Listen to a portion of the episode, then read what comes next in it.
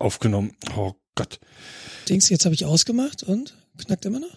Weiß ich nicht. Der, der, der, Nee, der, der, ja, nicht mehr so Jetzt viel. knackst Ich du aber bei mir und ja, wir müssen jetzt hier durch. Das ist halt geknackt auf der Leitung.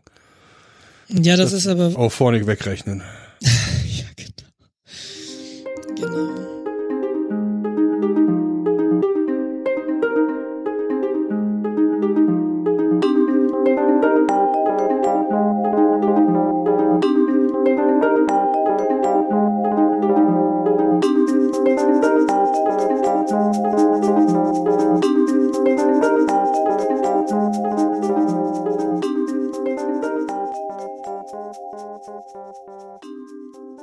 Moin Nils, wie geht's?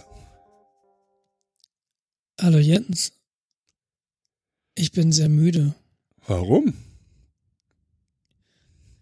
weil Ich wir, rede Freitag, jetzt die ganze Zeit so. weil wir Freitagabend 20.37 Uhr haben. Das müsste Die letzten Freitagabend im September. Und der, der kaputt, der, der, der Espresso wirkt noch nicht. Ja, sollte doch eigentlich alles besser sein als samstags morgen 7 Uhr. Ja, wir nehmen heute Abend, heute Abend auf, weil ich habe morgen früh keine Zeit. Weil ich fahre übers Wochenende weg und diesmal nicht auf einen Bauernhof, sondern nach Hessen zu meiner Familie quasi.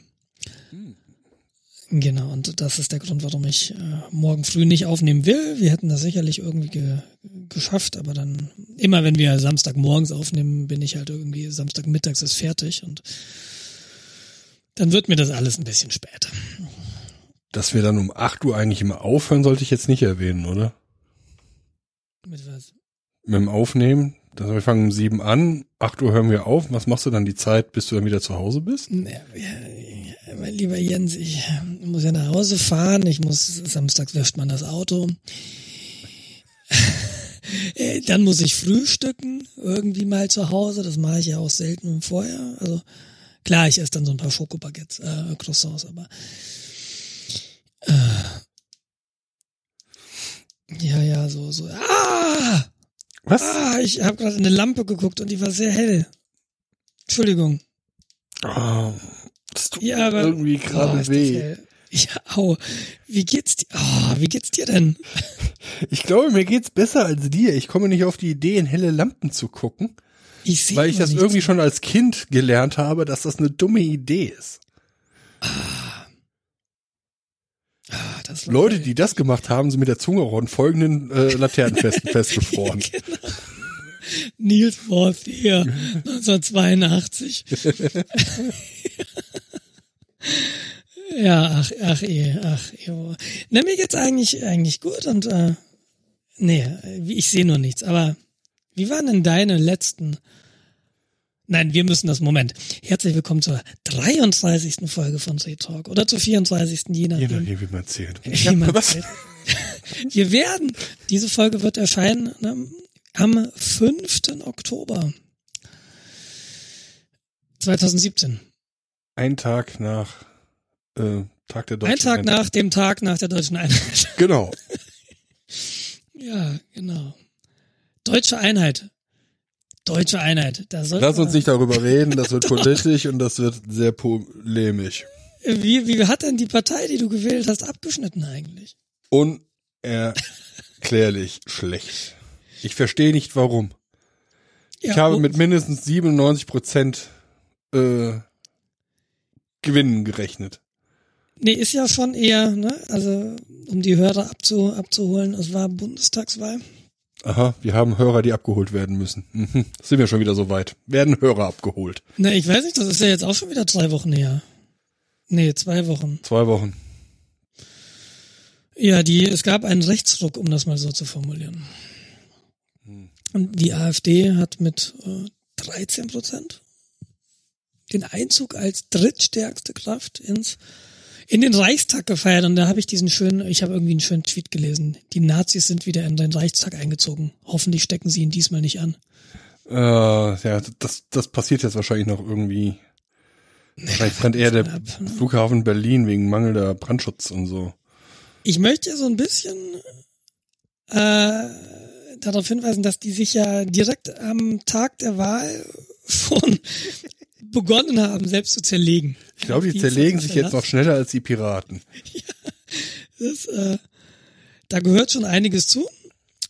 Aber ich bin mal gespannt. Ich bin da guter Dinge, dass das schafft. Was ich, wo ich, wo ich nicht so guter Dinge bin, ist, ähm, was hier die Politik in München, also nicht in München, in Bayern angeht. Weil die CSU hat jetzt ähm, ein Problem ausgemacht. Sie haben eine offene rechte Flanke und sie würden jetzt gern die rechte Flanke schließen. Das heißt, rechts der CSU ist, sollte kein Platz mehr sein für Parteien wie die AfD.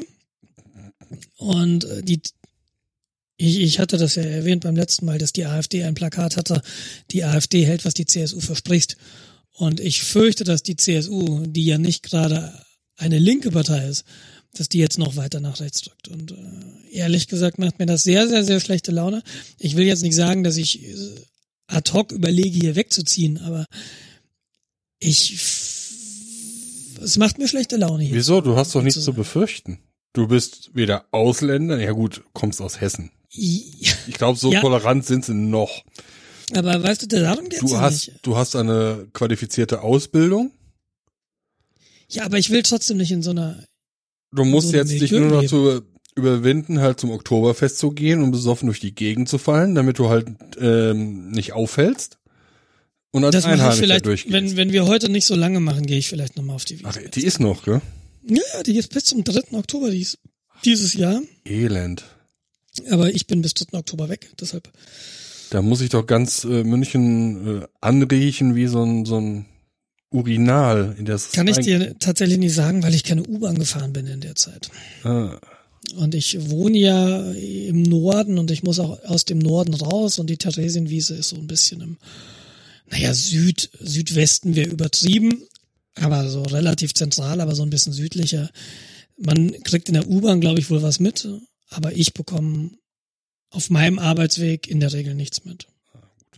Und auch hier im Dorf, man sieht halt eine gehäufte äh, Dirndl, ein gehäuftes Auftreten von Dirndl und äh, Lederhosen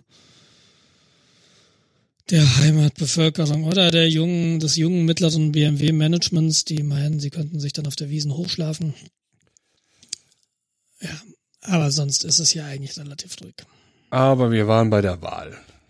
Ich muss ja zu Freude gestehen, dass Münster, also quasi da, wo ich gearbeitet habe, beziehungsweise allgemein das ganze gesamte Emsland äh, relativ niedrige Prozente bei den AfD Wahl, bei der AfD-Wahl, bei der Bundestagswahl hat die AfD relativ wenige Prozente geholt. Ja, aber was, was heißt das? Das hilft nichts, ist egal. Nee, Wie genau, weil ich habe auch diverse Leute, ja, ich wohne in einer Stadt, die vernünftig ist, ja, ja, ja und? Was hilft uns das denn? In Dresden ist die AfD, was, zweitstärkste oder stärkste gewesen? Ja, Vergessen. Keine Ahnung, irgendwas Ergebnis, wo die FDP sich freuen würde und der, oder Dramatisch, dramatisch, wenn du, wenn du mich fragst. Deshalb naja. hätten wir die Partei gewählt, hätten wir wahrscheinlich die Mauer wiederbekommen, dann wäre das ganze rechte Gesocks nach drüben geschickt worden. So, so sieht's nämlich aus, jawohl ja. Aber nein. Äh, es gibt einen, einen neuen NSFW, eine neue Folge NSFW und da reden Holgi und Tim auch darüber und ähm, Tim ist auch so Anhänger der Die Partei, glaube ich. Der ist ja auch ein vernünftiger Mensch. Holly fand das erstmal nicht so gut und hat sich dann aber doch überzeugen lassen, dass man die Partei durchaus im Moment noch wählen kann. Vielleicht für dich relativ interessant. Ich fand es jetzt eher so, weiß ich nicht. Ja, du bist halt ein bisschen apolitisch, das ist schon verständlich. Nee, ja, nee, ach, apolitisch. Du kannst ja sowieso nur Wort. CSU wählen. Ja, genau, das werde ich. Ich, ich arbeite ja beim Land. das, da steht quasi im Arbeitsvertrag, was ich zu wählen habe. Du hast ja schon einen negativen Schufa-Eintrag, weil du nicht katholisch bist. Ja, ich bin überhaupt, ja, ich war aber mal. Ich habe nur einen halb negativen. Oh, oh, oh, oh, Heide auch noch. Ei, ei, ei, ei, ei, ei, ei, ei. Ja, ja. Nee, ja, ich bin mal gespannt, was das gibt. Mehr will ich dazu gar nicht sagen. Es ist so relativ. Es wird auf alle Fälle spannend. Äh, wie gesagt, ja, zerlegen sich schon am, am Wahlsiegtag äh, massivst. Ich musste massivst, massivst, ein schönes Wort, an äh, England denken, an das Referendum, als die UKIP ähm, die Abstimmung quasi gewonnen hat, ist deren Führungsriege auch erstmal geschlossen zurückgetreten. So, ups, das wollten wir ja nicht wirklich. Äh, die Verantwortung übernehmen wir jetzt besser nicht und äh, verkrümmeln sich. Ja, ja, es war ja jetzt nicht, leider nicht die gesamte äh, AfD-Führungsriege, die zurückgetreten ist, sondern nur Frau Petri und ihr Mann. Ja gut, wer ist denn sonst noch da? Die wollen jetzt aber, und das ist halt auch wieder so ein typisches Ding, ne? die wollen jetzt äh, die Blauen gründen oder so. Also eine bundesweite CSU habe ich irgendwo gelesen. Äh, und das ist natürlich insofern schön, als dass wenn du vier, fünf, äh, naja, na, so viel sind's nicht. Wenn du zwei, in Bayern drei rechte Parteien hast, dann verteilen sich auch die Stimmen ganz gut. Ja. Das ist so ein bisschen meine Hoffnung dass, da, dass du da nicht so die große rechte Partei hast, die dann wirklich irgendwie handlungsfähig ist, sondern dass du drei kleine hast, die sich dann gegeneinander aufreiben. Hast du dann noch die Republikaner? Äh, die NPD gibt's tatsächlich wohl noch. Ja, die gibt's auch noch. Äh, die Republikaner habe ich jetzt nicht wahrgenommen im Wahlkampf. Aber die wird es mit Sicherheit noch geben. Es gibt ja auch die MLPD und die KPD, um jetzt mal so auf der anderen Seite zu gucken, was mich auch sehr erstaunt hat. Ja, stimmt. Und die Tierschutzpartei und die Bayernpartei und äh, was es alles so gibt. Die Alternative für Bayern. Ja. Na. Nee, wie, ich will da gar nichts zu sagen. Leider. Groß mehr. Also, was halt interessant ist, ne, wir haben es eigentlich alle befürchtet, also das ist jetzt nicht. Es war keine Überraschung. Aber wenn du das jetzt nochmal so schwarz auf weiß hast, macht's nochmal was mit dir. Die Frage ist, was machen wir dagegen? Oder was kann dagegen gemacht werden? Ich persönlich glaube ja. Dass kann dagegen gemacht. Also Demokratie ist. Äh, nee, das Problem ist einfach Bildung. Ja, aber wenn du, wenn du rechte Parteien hast, was heißt, ich will jetzt mal die CDU. Naja, natürlich ist die CDU eine rechte, also sie ist irgendwie rechts der Mitte, meiner Ansicht nach so ein wenig. Und wenn man das jetzt mal so alles rechts der Mitte auf der, ne, auf der X-Achse so rechts der Mitte, ähm, dir anguckst, dann wollen die halt alle irgendwie Bildung kleiner machen, aus den verschiedenen Gründen. Ja. Und das führt natürlich äh, zu einem Erstarken dieser Parteien, weil, ja, weil denen nicht so sehr aus verschiedenen Gründen nicht so sehr am, am Menschen liegt oder an Bildung liegt. Ja, das ist halt eher das konservative Weltbild. Da sollst du beten und glücklich sein, dass es nicht schlimmer ist. Und bei der FDP ist es ja ein anderes, eine andere Motivation. Die, die hat ja, die will ja die Leute eher früher im Arbeitsmarkt haben. Also da ist es gar nicht so sehr, du sollst beten und die Schnauze halten, sondern äh, du sollst einfach mal jung sein und in die Unternehmen einsteigen und äh, sieh mal zu. Und je früher du einsteigst, desto weniger lang kannst du zur Schule gehen. Und dann ist es natürlich noch teuer und äh, dann kannst du dir vielleicht nur eine Bildung, eine gute Bildung leisten, wenn du reiche Eltern hast. Na, und dann äh, so ist eins das andere. War das nicht ein CDU-Politiker, der sagte, von wegen, die ganzen alleinerziehenden Frauen sollen sich mal nicht so anstellen, sollen sich doch ein Haus kaufen, ist doch viel besser? Weiß ich nicht. Hab ich nicht mitbekommen. Das ist auch nur so an mir vorbeigerauscht. Also, die Idee finde ich ja gut. Ja, rumheulen, kein Brot und kein Wasser haben, ja, trinkt doch äh, Sekt und esst Kuchen. ja, ja. Aber die, ja. Nee, habe ich nicht mitbekommen. Ja, nee, lass uns das mal so zur Kenntnis nehmen und das mal irgendwie beobachten. Ich meine, das kommentieren andere Podcasts besser als wir. Ja. Diese politische Entwicklung. Ja, genau. Wir sind kein Politik-Podcast, wir sind ein Wohlfühl-Podcast. Ich bin jetzt schon ein bisschen, ein äh, bisschen betroffen, aber es macht irgendwie mental, äh, emotional jetzt nicht so viel mit mir. Außer, dass ich wirklich sagen muss, Bayern nervt mich. Ja, Mai. Mai. Es ist schön hier. Einerseits, und andererseits ist es auch nicht schön hier. Das ist, da muss ich noch eine gute Lösung finden, die äh, wird nicht kurzfristig sein, das wird eine langfristige Lösung sein. Die Lösung wird Norddeutschland. Glaub mir. Nee, ich mag ja diese Nähe zu Italien und die Nähe zu den Alpen. Das sind ganz gern. Ja, ja, aber ach. Aber hier gibt's Holland. Und Belgien. Ja, Holland. Ja, aber das ist was anderes. Die Benelux-Staaten auch noch. Ja, ja, das ist was anderes. Also ich, bin, ich mag Berge sehr. Ich mag wirklich Berge sehr. Der Deich. Ach, was red ich eigentlich mit dem Norddeutschen über Berge? Ich bin das ja auch kann nur, doch nicht gut gehen. Ich bin ja auch nur norddeutsch, weil 30 Kilometer weiter südlich der Ruhrpott ist. Ich hab, äh, ich war ja auf Helgoland zweimal. Und da geht auf Helgoland gibt's ja auch eine Erhöhung, das ist ja so ein Sandsteinfelsen im Meer. Deutschlands einzige Hochseeinsel im Übrigen. Hm, wo man ganz günstig Whisky kaufen kann. Weil zollfrei. Und äh, da gibt es auf dem Oberland, also das Helgoland gliedert sich in Unterland, Mittelland und Oberland. Und auf dem Oberland gibt es ein Gipfelkreuz. Und da steht dann ganz stolz, die Meter weiß ich jetzt nicht ganz genau, aber Größenordnung 53 Meter. Höchste Erhebung im Landkreis Pinneberg. Alles klar. Was rede ich mit Norddeutschen über Berge? Ja, sind äh, besser auf Karten zu sehen.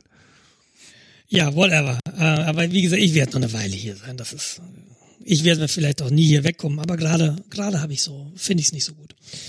Ja. Aber warten wir es mal ab. Aber es gibt ja auch positive, äh, positive Absolut, Dinge. Natürlich gibt es positive. Zum Beispiel hat uns der Hörer Sascha, hat er mir eigentlich eine Mail zukommen lassen. Und zwar, wir haben uns letzte Episode darüber unterhalten, über verteiltes Mediensystem für zu Hause. Äh, Musik in unterschiedlichen Räumen, optimalerweise unterschiedliche Musik in unterschiedlichen Räumen, möglichst zentral steuerbar. Das war, glaube ich, so dein Wunsch, was du gerne hättest. Genau.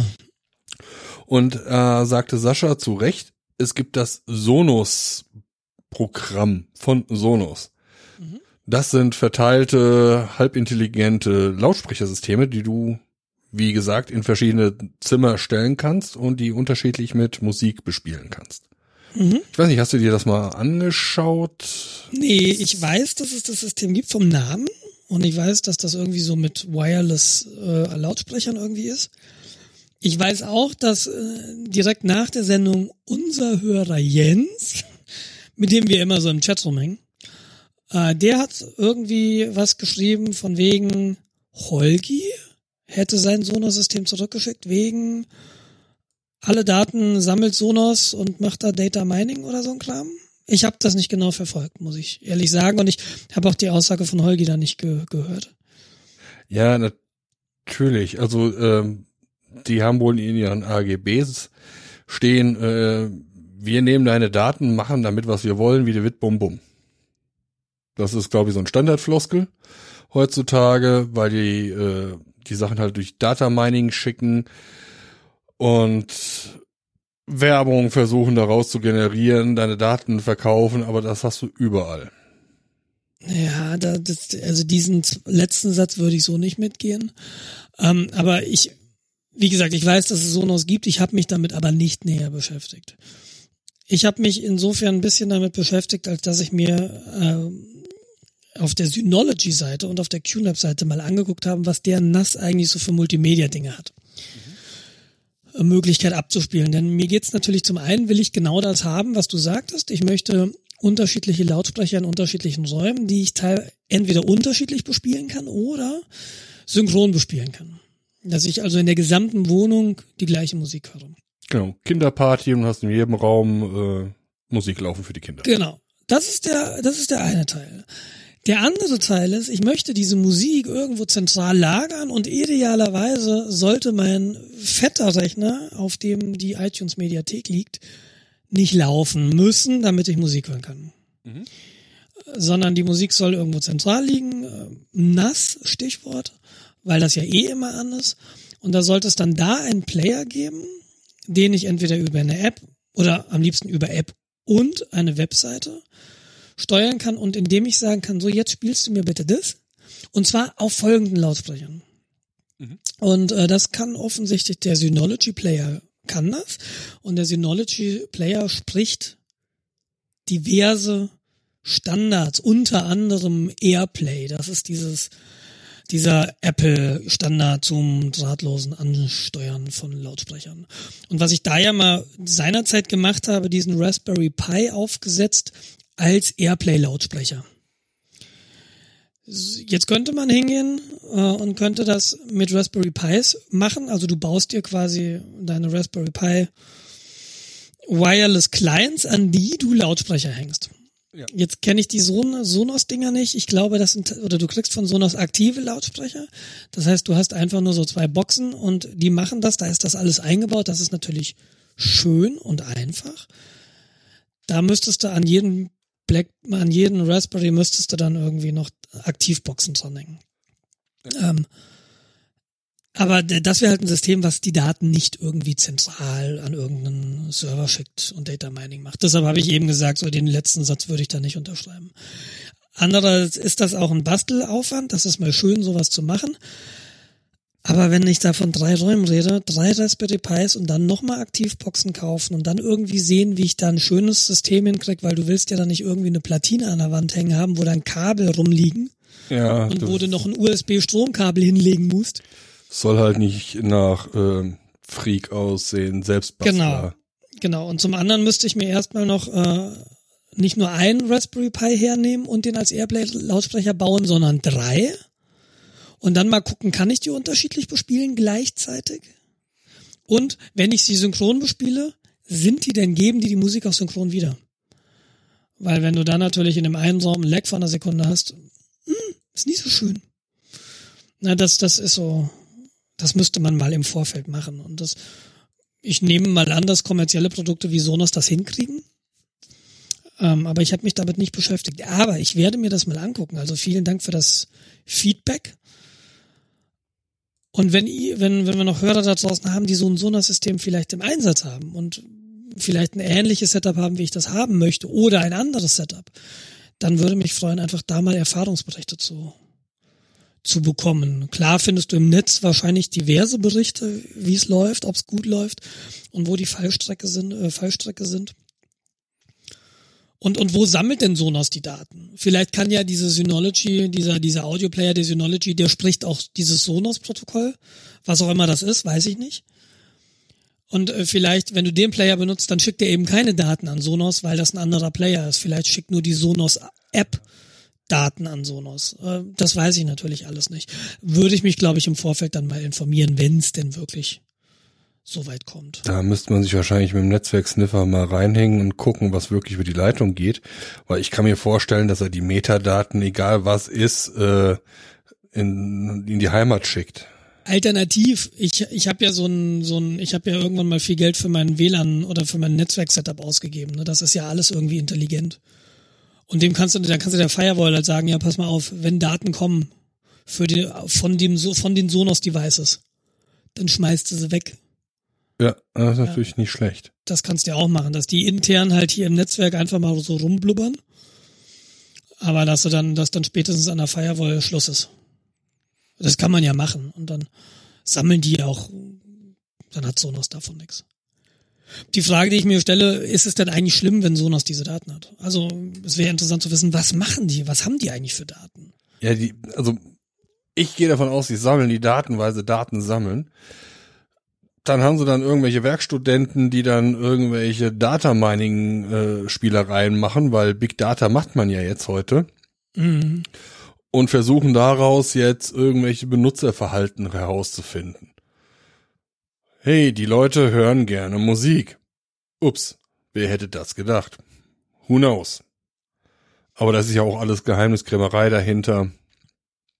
Ja, mir, mir würde schon reichen, ja, was ist reichen? Doch, mir würde, glaube ich, erstmal reichen, was sammeln die? Sammeln die, jetzt lief gerade von folgendem Interpret folgendes Lied und er hat es komplett angehört oder er hat es geskippt oder was auch immer. Äh, wie lang läuft so ein Sonos-Device am Tag? Äh, was sammeln die? Das also muss man wahrscheinlich werden sie alles in der Richtung sammeln. Also was du hörst, wie lange du hörst. Ähm, und daraus können sie ja Benutzerprofile und ähnliches generieren. Das ist natürlich für die Musikindustrie richtig Geld wert. Hm. Also wenn man sowas nicht haben will, dann musst du zwangsläufig alles lokal betreiben. Oder das wird auch ein schönes Heimwerkprojekt, do it ja. yourself, irgendwie ein, ein, so eine Holzkonstruktion, wo eine Box drin ist und ein Raspberry Pi. Ja, du kannst dir ja auch äh, vernünftige ähm, Hardware entsprechend äh, kaufen. Da werden wir vielleicht heute auch nochmal drüber reden. Kannst du ja aus Fernost holen. Nein, ich kaufe nicht bei AliExpress. Äh, ja, haben wir heute ja noch später. Wollen wir, wollen wir jetzt kurz darüber reden? Ist wirklich nur ganz kurz. Dann können wir machen, klar. Nur wirklich nur kurz. Ich habe nämlich unwissentlich, nee, ich habe nicht bei AliExpress gekauft, glaube ich. Ich habe bei Amazon, habe ich bei Amazon gekauft? Ich glaube, ich habe bei Amazon gekauft. Ich habe das Problem, oder ich hatte das Problem, ich habe ja dieses ThinkPad X230, für das ich mir eine zweite SSD gekauft habe, weil da muss ein Windows drauf, weil Autocodieren, ne? Diese Software läuft halt nur unter Windows. Aber eigentlich ist Windows nicht mein Betriebssystem auf dem Laptop, eigentlich nirgends. Und normalerweise habe ich da eben Linux drauf und das ist auf einer anderen SSD. Und jetzt hast du bei diesen ähm, Lenovo-Laptops, die haben so ein so ein so ein so ein Käfig, kannst du dir vorstellen. So eine Schublade ist aus Metall. Mhm. Da schraubst du deine SSD rein und dieses Metall, das ist so, ein, so eine Schublade, so ein Einschub. Den kannst du dann in deinen Laptop schieben. Dann wackelt da nichts, dann passt da alles. Und dann machst du eine Klappe vorne und ist gut. Ja. Davon hatte ich halt nur einen. Jetzt habe ich zwei SSDs für den Laptop, also brauchte ich noch einen zweiten Drive Cage. Und habe bei Amazon geguckt und da gab es dann welche für zwei Euro Stück. Ah ja, hört sich vernünftig. Oder so. Und absurd wenig Versandkosten. Und dann dachte ich, ja, nehme ich gleich zwei. Und dann kam irgendwie vor drei Wochen, ja, es ist jetzt versendet. Ist in ungefähr 14 Tagen da. und da ahnte ich schon so, hm, wie in 14 Tagen. Und dann kam tatsächlich irgendwas aus, aus China, war schön eingepackt, korrekt beschriftet. Äh, Zoll hat seinen, seinen Segen gegeben, aber die haben, die haben mich da nicht angehalten wegen vier Euro. Warenwert. Und äh, das ist dann halt direkt aus China gekommen. Und ich muss sagen, so etwas Verbogenes habe ich noch nicht gehabt. Ja gut, das ist jetzt zu erwarten. Nee. Und dann irgendwie dieses eine Bohrloch, da musste ich dann wirklich echt feste die Schraube reindrücken, dass die in die SSD passte. Also die Maße, das war auch so einen halben Millimeter schief. Ansonsten muss ich sagen, ich habe hier das zweite gerade noch vor mir. Das sieht eigentlich in Ordnung aus, aber es ist so ein bisschen schief. Aber ansonsten sieht's ganz okay aus. Also, Zwei Euro. Äh, Super. Ja, es ist äh, verrückt. Also ich würde es gern schlechter finden. Aber ich finde es gar nicht so schlecht, aber so, ach, ich weiß nicht, dieses, dieses zwei Wochen Warten auf Waren, das ist doch nicht mehr ah, zeitgemäß. Nicht, nicht sofort Gratifikation. ja, genau, genau. Kauf dich glücklich funktioniert da nicht. Ja, dann, da sitzt du daheim und dann lag dann dieser Brief, als der in der Post lag, hatte ich schon wieder vergessen, dass ich das bestellt habe. Willkommen in der Welt des Asia-Bestellers. Also ich bin eigentlich so halb. Paket, was ist das wohl? Überraschung. Ja, jetzt das diese äh, die methodisch inkorrekte, ne? Der der eine dieser Reinhard ist das doch, der das der immer diese China Gadgets bestellt. Ja. Und der sagt auch, ja, ich weiß doch gar nicht mehr, wann das kommt und so weiter. Ja, so ähnlich ist das. Stimmt. Das macht aber auch ein bisschen Spaß. Also ich hatte mal so eine Phase, wo ich dann halt ein bisschen mehr Elektronik-Sachen bestellt habe. Dann habe ich irgendwie so alle drei oder vier Tage irgendwelche Kleinigkeiten bestellt und die kamen dann so die nächsten zwei, drei Monate immer mal wieder so an. Ja. Und so, ach guck mal, wieder ein Paket.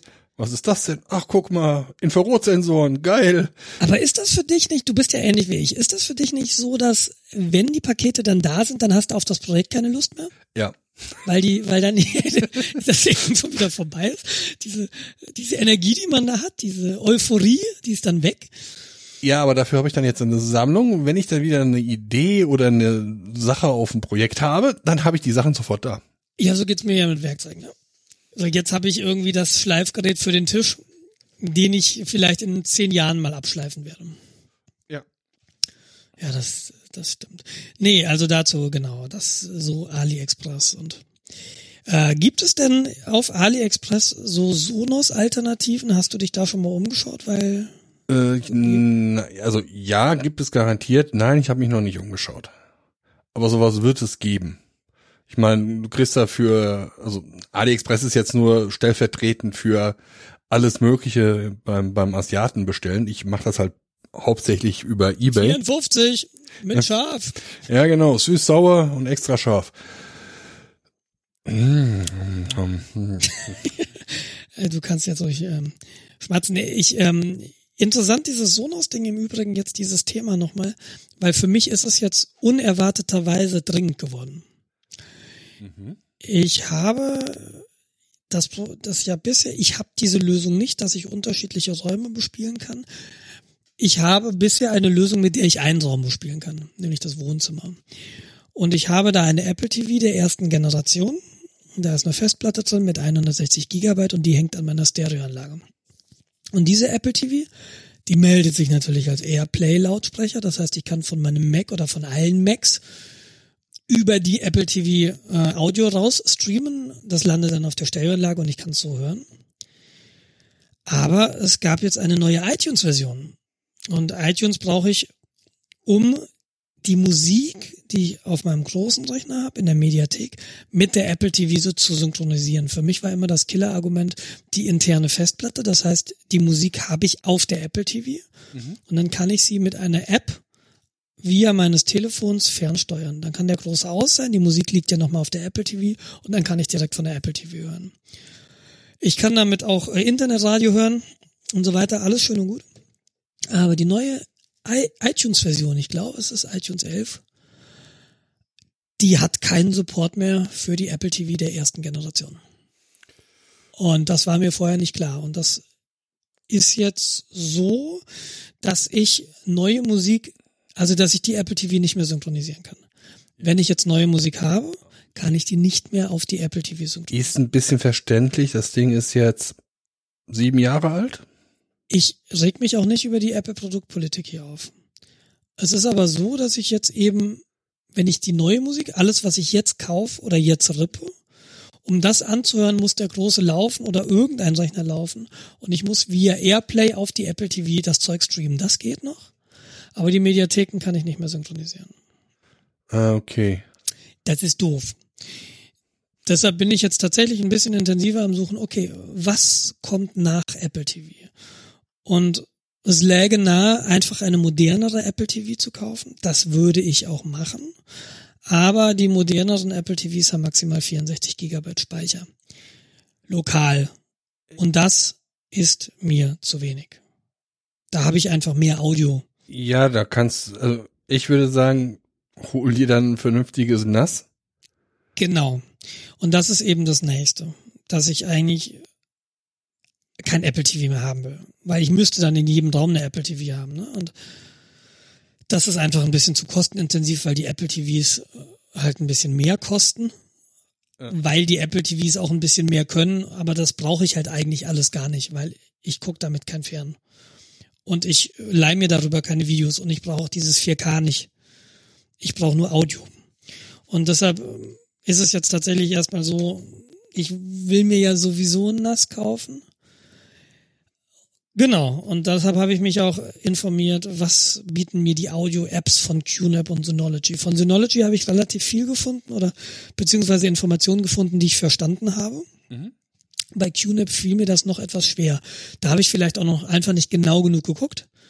Aber ich weiß nicht, ob QNAP das gleiche kann wie Synology. Ja, Aber können sie. Synology kann es wohl. Und Synology hat ein neues NAS vorgestellt das 918 Plus. Ähm, das hat vier Bass. Oh, vier Bass ist halt so ein Ding. Eigentlich hätte ich gern mehr, aber eigentlich denke ich mir auch, das ist völliger Wahnsinn, weil ich brauche nicht mehr. Da haust du 10 Terabyte Platten rein. Ja, dann habe ich 30 Terabyte. Also ja. 40, RAID 5, 30 nutz. Das reicht vorne und hinten, hast du recht. Das reicht dir erstmal und wenn du dann in zwei oder drei Jahren merkst, ah ja, das mit der Videosammlung ist jetzt auch mal eine tolle Idee dann kannst du ja immer noch aufstocken. Aber auch da reichen 30 Terabyte. Nein. Also, okay. Ja, was mich halt an diesem Synology-Ding äh, interessiert, ich hatte ja mir so von QNAP ein schönes rausgesucht, ein 6-Bay TS653B heißt das Teil. T, was? T653B.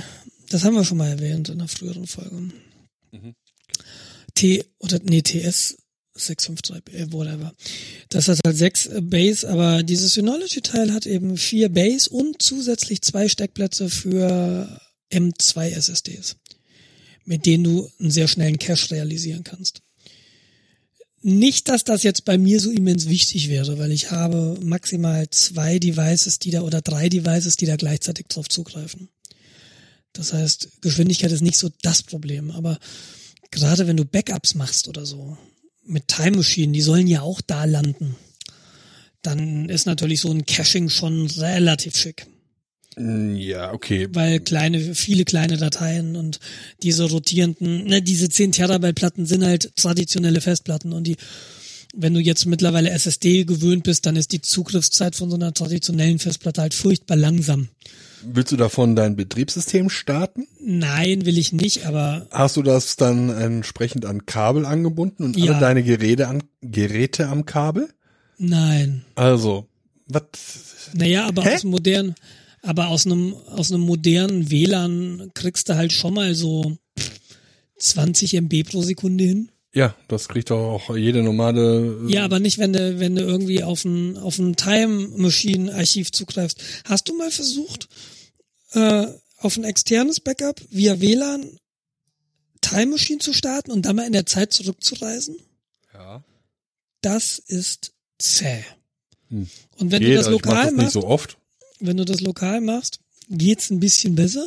Aber ich glaube, wenn du einfach sowas wie ein SSD-Cache hast, da wird das Ganze dann mal benutzbar. Ich glaube, da ist das nicht langsam wegen Festplatte, das ist langsam wegen der gesamten Logik, die dahinter sitzt. Ja, weil du, na, du hast dann unglaublich super viele kleine Dateien. Ja. Aber wie gesagt, das Meh.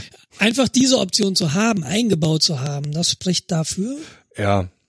Und das T, dieses QNAP-Ding, da kannst du halt eine Karte reinstecken, die das kann. Also du kannst so eine PC, PCI Express Karte reinstecken, die dann so einen M2-Steckplatz hat. Achso, das ist Problem ist, die Teile sind aktiv gekühlt. Natürlich. Und das willst du dann echt nicht mehr im Wohnzimmer haben, glaube ich. Das geht. Also ich habe mein QNAP steht bei mir im Schlafzimmer. Ja, aber da hast du nicht noch eine kleine PCI Express Karte drauf, wo kleine Lüfter drauf sitzen, die Das Ding ist auch aktiv gekühlt. Das ja, Ding sicher, natürlich. Diese, diese, diese Nasse sind alle aktiv gekühlt. Aber das sind acht oder neun Zentimeter Lüfter. Ja, aber diese kleine Einschubkarte, da sind die, S, die da sind die ähm, M2 SSDs aktiv gekühlt und dann sind die Lüfter zwei Zentimeter, drei Zentimeter ja, Durchmesser. Die müssen entsprechend hoch drehen und dann hörst du es. Ja, auch nur wenn es heiß genug wird. Und wenn es nicht heiß genug wird, werden die nicht so hoch drehen. Ich weiß ja nicht. Ich würde es mir mal anhören. Ja, das ist der Punkt. Gehst Wo zum Mediamarkt. Haben die QNAP? Nee, glaube ich. Keine Ahnung. Siehste. Und ich bin jetzt auch nicht so der Gehst du zu Amazon in den Laden? Und genau, genau. Ich bin jetzt nicht der Größtes, der sich einfach mal das Teil für 900 Euro bestellt, nur um dann mal kurz auszuprobieren. Und ich weiß ja dann, wie es ist, weißt du. Dann gefällt's mir und dann schicke ich es nicht zurück. Ja. Und ich gebe den Fehler nicht zu. Das war jetzt so gewollt. Der der Außerdem wachse ich noch in diese Jacke rein. Was, was auch wahnsinnig für dieses Synology-Ding spricht, ist es halt sehr, sehr viel günstiger als dieses 6 Bay QNAP ungefähr die Hälfte kostet. Wenn das QNAP irgendwie 900 kostet, kostet Synology, glaube ich, 500 ohne Platten. Was immer noch viel Geld ist. Aber, ja, aber weiß ich nicht, vielleicht muss ich es halt einfach mal tun. Und dann noch ein Sonos hinten drauf und dann noch 14 Terabyte Platten und dann ist sowieso alles weg. Ja, das ist auch richtig so. Aber ähm, kurzer Einschub. Ich weiß ziemlich genau, dass du mir das nicht beantworten kannst, aber eventuell einer unserer Hörer. Aber frag trotzdem. Ja, ich, ich frage jetzt quasi unsere Hörerin, quasi das Kollektiv. Und zwar, ähm, aufgrund meines neuen Arbeitgebers komme ich sehr gut an Blu-rays ran. Hab mir jetzt zwei Blu-rays geholt und habe jetzt das Problem, dass ich die ja gerne auf meinem NAS hätte. Ich Liegt weiß. Drauf? Ja, äh, ich hätte sie gern digital darauf und nicht äh, als Ablage. Die Frage ist halt, wie rippt man die heutzutage? Was, also mal von einem Blu-ray-Laufwerk im, im Rechner abgesehen, was nimmt man für Software? Geht das noch mit Handbrake? Äh, ich hätte jetzt tatsächlich gesagt Handbrake. Ja, hätte ich jetzt auch gesagt. Aber auf dem Mac. Ich weiß nicht, wie man, wie man das. Meine Planung ist sowieso schon mal äh, sehr eingeschränkt, weil ich kein Blu-ray-Laufwerk habe im PC. Aber im Mac auch nicht, oder? Nee, da ist auch nur DVD drin. Äh, Apple hat nie Blu-rays verbaut. Wollte ich gerade fragen, gibt's überhaupt einen modernen Mac mit Blu-ray oder dieses externe, es gibt ja ein externes Superdrive? Mhm. Nein. Äh, da habe ich eine ältere Version, das kann aber, glaube ich, nur DVD. Ich weiß gar nicht, ob das. Apple kann nur DVD, es kann kein Blu-ray und das wird es auch nie kriegen. Weil die Philosophie von Apple ja ist, äh, diese Medien sind veraltet, man streamt ja heutzutage alles. Ist Deshalb ja haben die nicht, Ist ja nicht ganz falsch, ne? Ja, das ist richtig. Würde ich ja auch tun, aber ich müsste das Medium erstmal quasi transformieren. Ja, aber habt ihr nicht auf der Arbeit sowas wie ein, wie ein Online, so, so könnt ihr das nicht auf der Arbeit machen? Nein. Hast du da nicht irgendwas? Nee, nee, nee, nee, nee, nee, nee, nee. Also wenn wir digitale Medien haben, kriegen wir die entsprechend angeliefert und äh, da kannst du auch nicht einfach mal so eine Kopie von ziehen, weil Nee. DRM ohne Ende. Ja, nee, ich meine halt irgendwie einen Rechner, wo du das rippen kannst. Nee. Selbst mein Arbeitslaptop hat nur ein DVD-Laufwerk. Ja gut, aber so ein Blu-ray externes Laufwerk, was per USB 3 äh, angeschlossen wird, ist jetzt auch nicht die Rieseninvestition. Irgendwie 50 Euro oder so, das äh, wäre machbar. Lohnt sich jetzt für zwei Blu-rays nicht. Aber mal gucken. Also ich habe gerade äh, gelesen, das Apple USB Superdrive Laufwerk kann kein Blu-ray. Hast du recht. Das Nee, halt- kann ich dir, kann ich dir nie sagen. Ich habe tatsächlich mal überlegt, aber das ist auch daran gestorben, äh, daran gescheitert, dass ich halt äh, tatsächlich den Anwendungsfall Blu-ray nicht habe. Ich besitze keine einzige Blu-ray. Mein Mac Pro hat ja so zwei, fünf, ein Viertel Zoll Einschubschächte und einer ist mit einem Superdrive belegt und in den zweiten könnte man tatsächlich ein Blu-ray-Laufwerk einbauen. Aber brauche ich halt nicht in meinem Fall tatsächlich. Ja, das geht mir genauso. Also jetzt fürs Rippen wäre es interessant. Aber ich habe die Sachen ja physikalisch, also. Ja, das Einzige, was man sich halt macht, man, man rippt sie und stellt sie dann bei Ebay zum Verkauf ein. Ja, nee, das äh, könnte, kannst du das? Ich kann das nicht, weil, weil ich kaufe mir auch wirklich nur Filme, die ich so gerne hab, dass ich die natürlich dann auch nicht wieder verkaufen will. Ja, ja, also ich, ich könnte es, wenn ich es täte. Aber ich habe jetzt auch keine so große Filmsammlung. Was ich halt an Filmen habe, die sind halt in erster Linie digital. Weil ich halt hauptsächlich die Sachen halt streame. Ja, ja ähm, kann ich dir tatsächlich ich nicht beantworten. Vielleicht weiß ja, weiß ja einer unserer Hörer da mehr. Genau, Betriebssysteme habe ich so ziemlich alle zur Verfügung. Sei es Linux, Wobei der Jens ja letztens von, der andere Jens ja letztens von fragt, äh, wie rippt man eigentlich heutzutage eine CD unter Linux? Das weiß ich tatsächlich auch nicht. Ich habe überlegt, wie ich, wie wir sie damals gerippt haben und ich weiß es, ich habe es nicht mehr zusammengekriegt. Ich hatte irgendwas, also ich hatte ja eigentlich immer Windows-Systeme. Ich weiß mal, ich hatte nur ein System, das hat dann die äh, internen oder irgendwelche Metadaten von der CD ausgelesen, dann eine Online-Datenbank nachgefragt und hat ihr dann entsprechend die Titel vernünftig benannt.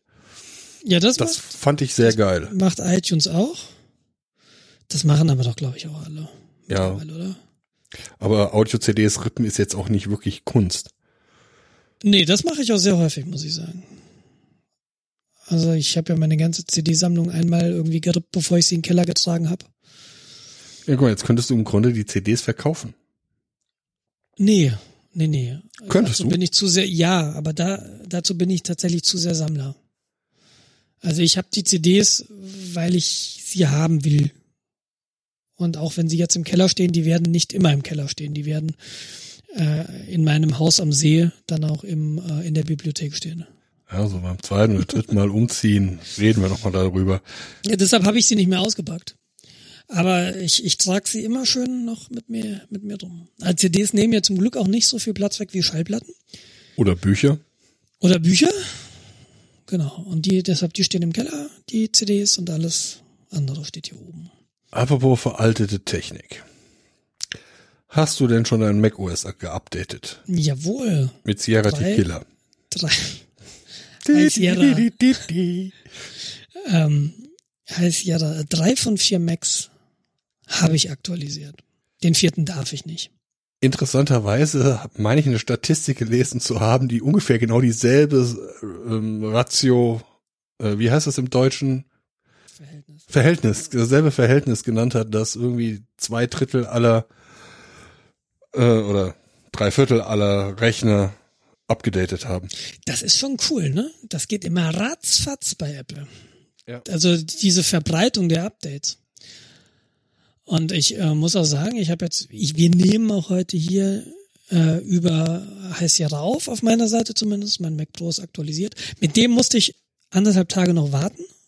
Normalerweise bin ich ja so, ah, neues Betriebssystem installiere ich mir sofort. Und das habe ich auf dem MacBook Air hier gemacht und auf dem alten MacBook Pro von Steffi. Und das hat gut funktioniert. Das hat halt relativ lange gedauert, das Update, weil der halt unterm, unterm Hintern äh, das Dateisystem umstellt. Und das alte Standarddateisystem ist ja HFS Plus gewesen. Mhm. Und nach dem Update hast du jetzt halt APFS. Das neue Dateisystem von Apple, was, aus, was auf SSDs spezialisiert ist. Und die optimaler nutzt, sagen sie. Und so diverse schicke Dinge wohl unter der Haube hat, die ich jetzt alle nicht verstehe. Weil ich mich damit nicht beschäftigt habe.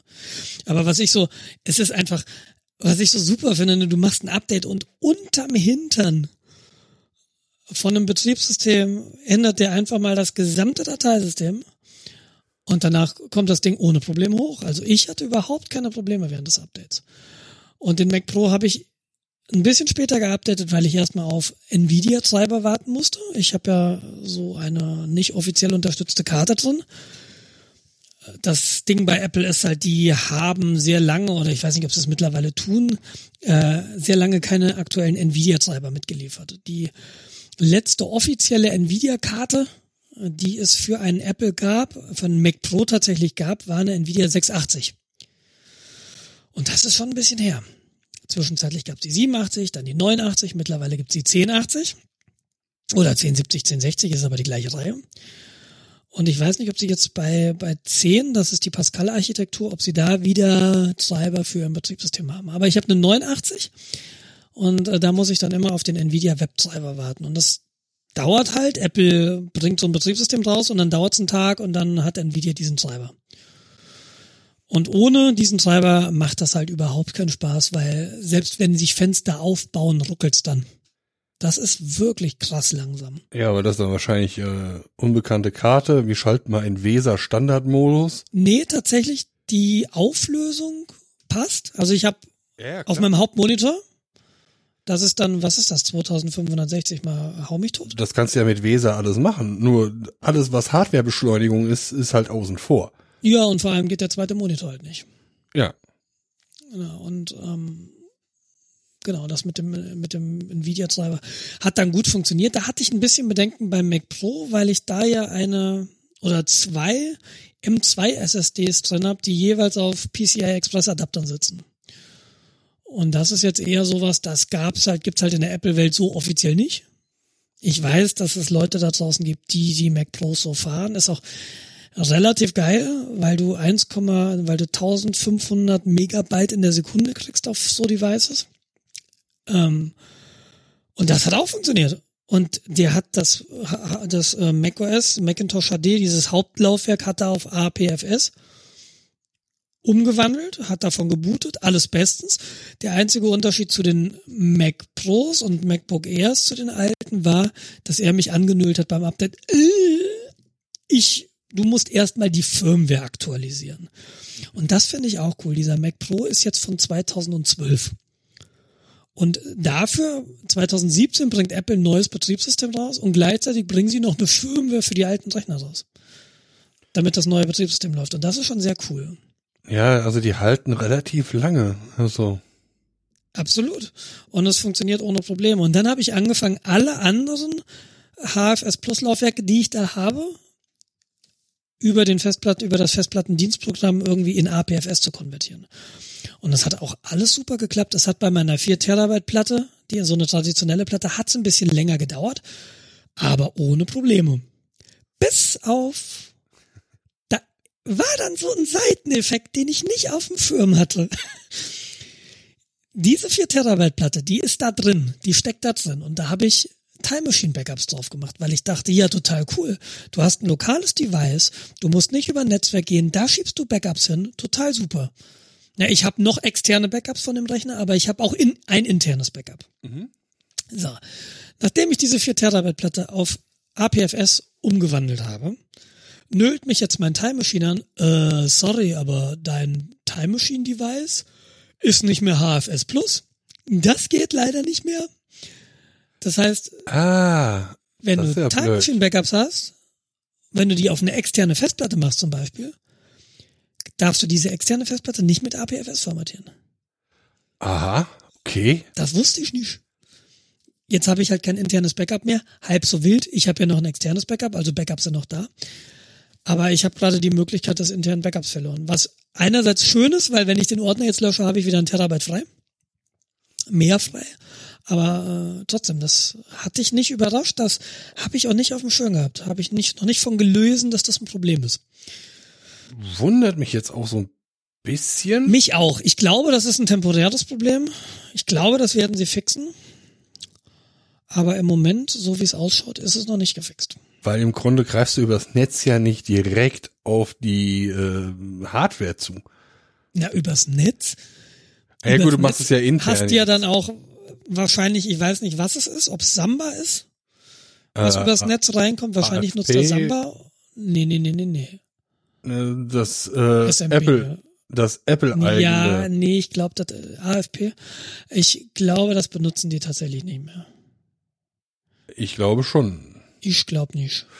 Beziehungsweise es kann auch sein, wenn du sowas wie eine Time Machine hat, dass es ein ganz eigenes Protokoll fährt. Who knows? Nee, das, das, das glaube ich eigentlich auch nicht. Um, ähm, aber ich muss mal gucken, wenn der mal die Time, das Time Machine Device mountet, wie das, wie das reinkommt. Das kannst du ja sehen. Aber ähm, wie gesagt, ich ist halt nicht unüblich und das habe ich bei meinen mobilen Geräten auch häufig gemacht. Auf der Arbeit zum Beispiel, da habe ich eine externe Platte am Laptop hängen, auf die meine Time Machine Backups geht. Mhm. Äh, mein Arbeitsrechner ist übrigens der, der noch mit Sierra läuft, nicht mit High Sierra, weil von meinem Arbeitgeber High Sierra noch nicht freigegeben ist. Das wird in ein, zwei Monaten der Fall sein. Ich habe mich jetzt mal in so ein Early Adopter Programm aufnehmen lassen. Wenn sie das testen wollen, ob alles noch funktioniert, dann werde ich das machen. Aber da werde ich dann halt die externe Platte nicht mit APFS formatieren vorerst. Aber wie gesagt, wenn sowas übers Netzwerk reinkommt, dann hast du nochmal ein anderes Fileformat. Du, du sprichst nicht übers Netzwerk APFS. Ja, genau, das, das wäre ja auch irgendwie irre. Genau, deshalb ist es, äh, ist es wurscht, weil so eine NAS, die betreibst du ja auch mit einem anderen Dateisystem. Ob das jetzt ButterFS ist oder, oder Ext oder weiß ich nicht, ZFS, wenn du so, wenn du ein FreeBSD hast. I don't know. Ja, das ist eigentlich das, das einzige, was mir aufgefallen ist, wo ich jetzt gestolpert bin. Ansonsten sieht High Sierra aus wie Sierra. Genau. Hm?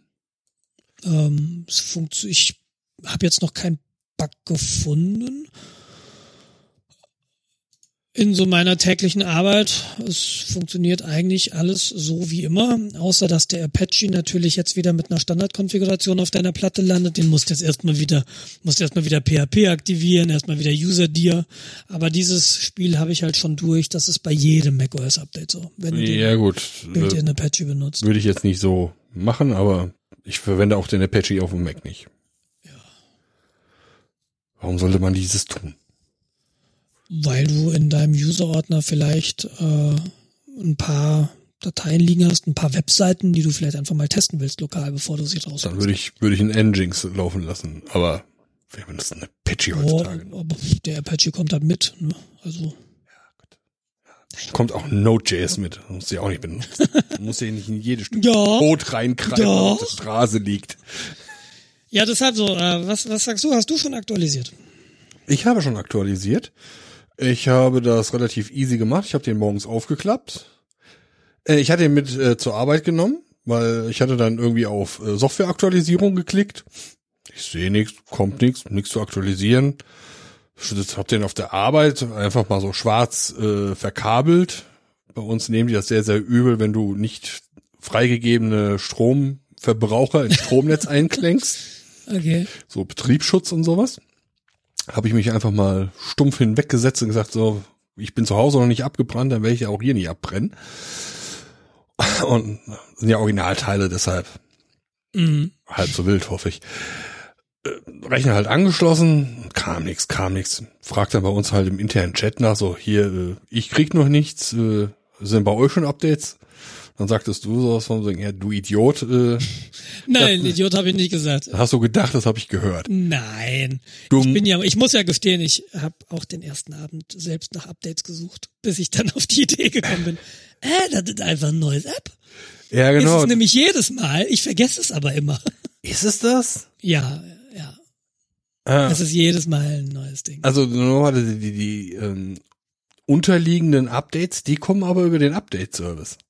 Ja, aber ein neues Betriebssystem nicht. Das ist quasi, bei der Installer ist eine eigene App im App Store. Ja, da das bin war ich halt in den letzten Jahren auch immer so. Ja, ich hab's auch verrafft.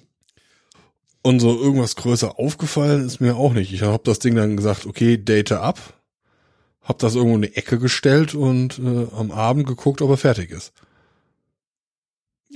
war fertig, lief allerdings reibungslos. Ich kann nicht sagen, ob das schnell oder langsam war, weil der stand halt acht Stunden in der Ecke. Aber nach acht Stunden war er fertig. Bisher auch noch nichts weiter gefunden, was mich gestört hätte. Es gefühlt halt hat sich nichts getan. Was ja eigentlich nicht schlecht ist. Ja, ich überlege tatsächlich gerade, ne, dass das größte Ding ist jetzt tatsächlich erstmal so APFS. Und dann ja, da sollst ich aber dann noch mit. Ja, genau, du kriegst davon nichts mit, wenn du es nicht weißt. Du siehst es auch auf den ersten Blick nicht, wenn du es nicht weißt. Ähm, sie haben wohl Fotos-App noch irgendwie aktualisierte. Sieht aber auch genauso aus für mich wie die alte, mehr oder weniger. Ansonsten, ja, geht's mir genauso wie dir. Also das ist jetzt nicht hey, es gibt ein neues Tastenkürzel, was macht. Gibt's bestimmt. Doch, haha. Und äh, deshalb ähm, Bildschirmsperren. Und das gibt ja unter unter Windows ist es Windows L. Ja. Ich weiß nicht viel von Windows, aber das ist eine Tastenkombination, auf die ich immer neidisch war. Ähm, beim Mac war es halt so, also du kannst den Mac in den Schlaf schicken, indem du Alt, Command und Eject drückst. Jetzt hast du zum Beispiel auf meinen Laptops hast du keine Eject-Taste mehr, weil die haben kein Laufwerk. Da ist es schon das Problem. Wie, wie lockst du denn da mal schnell den Bildschirm, wenn du nicht gleich den Computer zuklappen willst? Und der, der Trick war bisher immer, du startest die Schlüsselbundverwaltung auf dem Mac, gehst in die Einstellung und dann kannst du irgendwo so ein Häkchen setzen, ja, Symbol für Schlüsselbundverwaltung im Tray anzeigen. Und das ist dann immer ein Vorhängeschloss gewesen. Und dann konntest du da draufklicken und konntest dann irgendwie, letzte Option war Bildschirm sperren. Musstest du die Maus anfassen, aber es war besser als nichts. Und da ist mir aufgefallen, dieses Symbol gibt's nicht mehr. Und ich dachte so, hä, hat er das ausgeschaltet? Also Schlüsselbundverwaltung äh, geöffnet, da in den Einstellungen gesucht und es gibt dieses Häkchen nicht mehr. Du kannst das nicht mehr anzeigen. Und dann bin ich ähm, habe ich ein bisschen rumgesucht, hä, hab dann mal links oben auf den Apfel gedrückt und da steht jetzt als vorletzte Option Bildschirm sperren. Okay. Mit einem Hotkey, nämlich Control, Command und Q. Also das ist ein neuer Hotkey, den kannte ich so nicht. Da ist mir jetzt aufgefallen, das steht jetzt da, da ist das jetzt eine Option und ich habe die vorher nicht gesehen. Es kann sein, dass ich die jahrelang übersehen habe bei Sierra, kann ich gerade nicht mehr testen, weil ich habe gerade kein Sierra hier. Doch auf dem Arbeitslaptop, aber den habe ich zu. Oder ist das wirklich eine neue Option? Also das war so ein Punkt, wo ich, wo ich gemerkt habe, oh, da ist was anders. Und da ist was anderes, was eine Funktion betrifft, die ich eigentlich täglich benutze. Mhm. So, das ist so diese einzige tatsächliche Änderung, die ich, die ich jetzt so mitbekommen habe. Siri benutze ich nicht. Ich weiß nicht, ob das besser geworden ist. Keine Ahnung. Das habe ich deaktiviert. Und ansonsten, ja. Wie du, wie du sagst, sehr unauffälliges Update äh, im Positiven. Es funktioniert noch alles, was vorher funktionierte. Bis auf Time Machine. Aber sonst alles gut. Ich bin zufrieden. Ja, wie gesagt, Time Machine glaube ich sehr stark, dass sie das fixen werden. Glaube ich auch. Glaube ich auch. Also möglicherweise ist das halt, ähm, sie mussten sehr viel bauen in Time Machine, um Backups, um auch inkrementelle Backups zu machen, mussten sie sehr, sehr viel bauen, weil HFS Plus konnte da nicht viel. Und APFs, APFS kann jetzt viel, viel, viel mehr in der Richtung. Weißt du, du kannst jetzt Snapshots anlegen zum Beispiel. Dass du irgendwie sagst, so, jetzt machen wir einen Snapshot. Und dann macht's zack. Und so, innerhalb eine Sekunde später hast du halt einen Snapshot.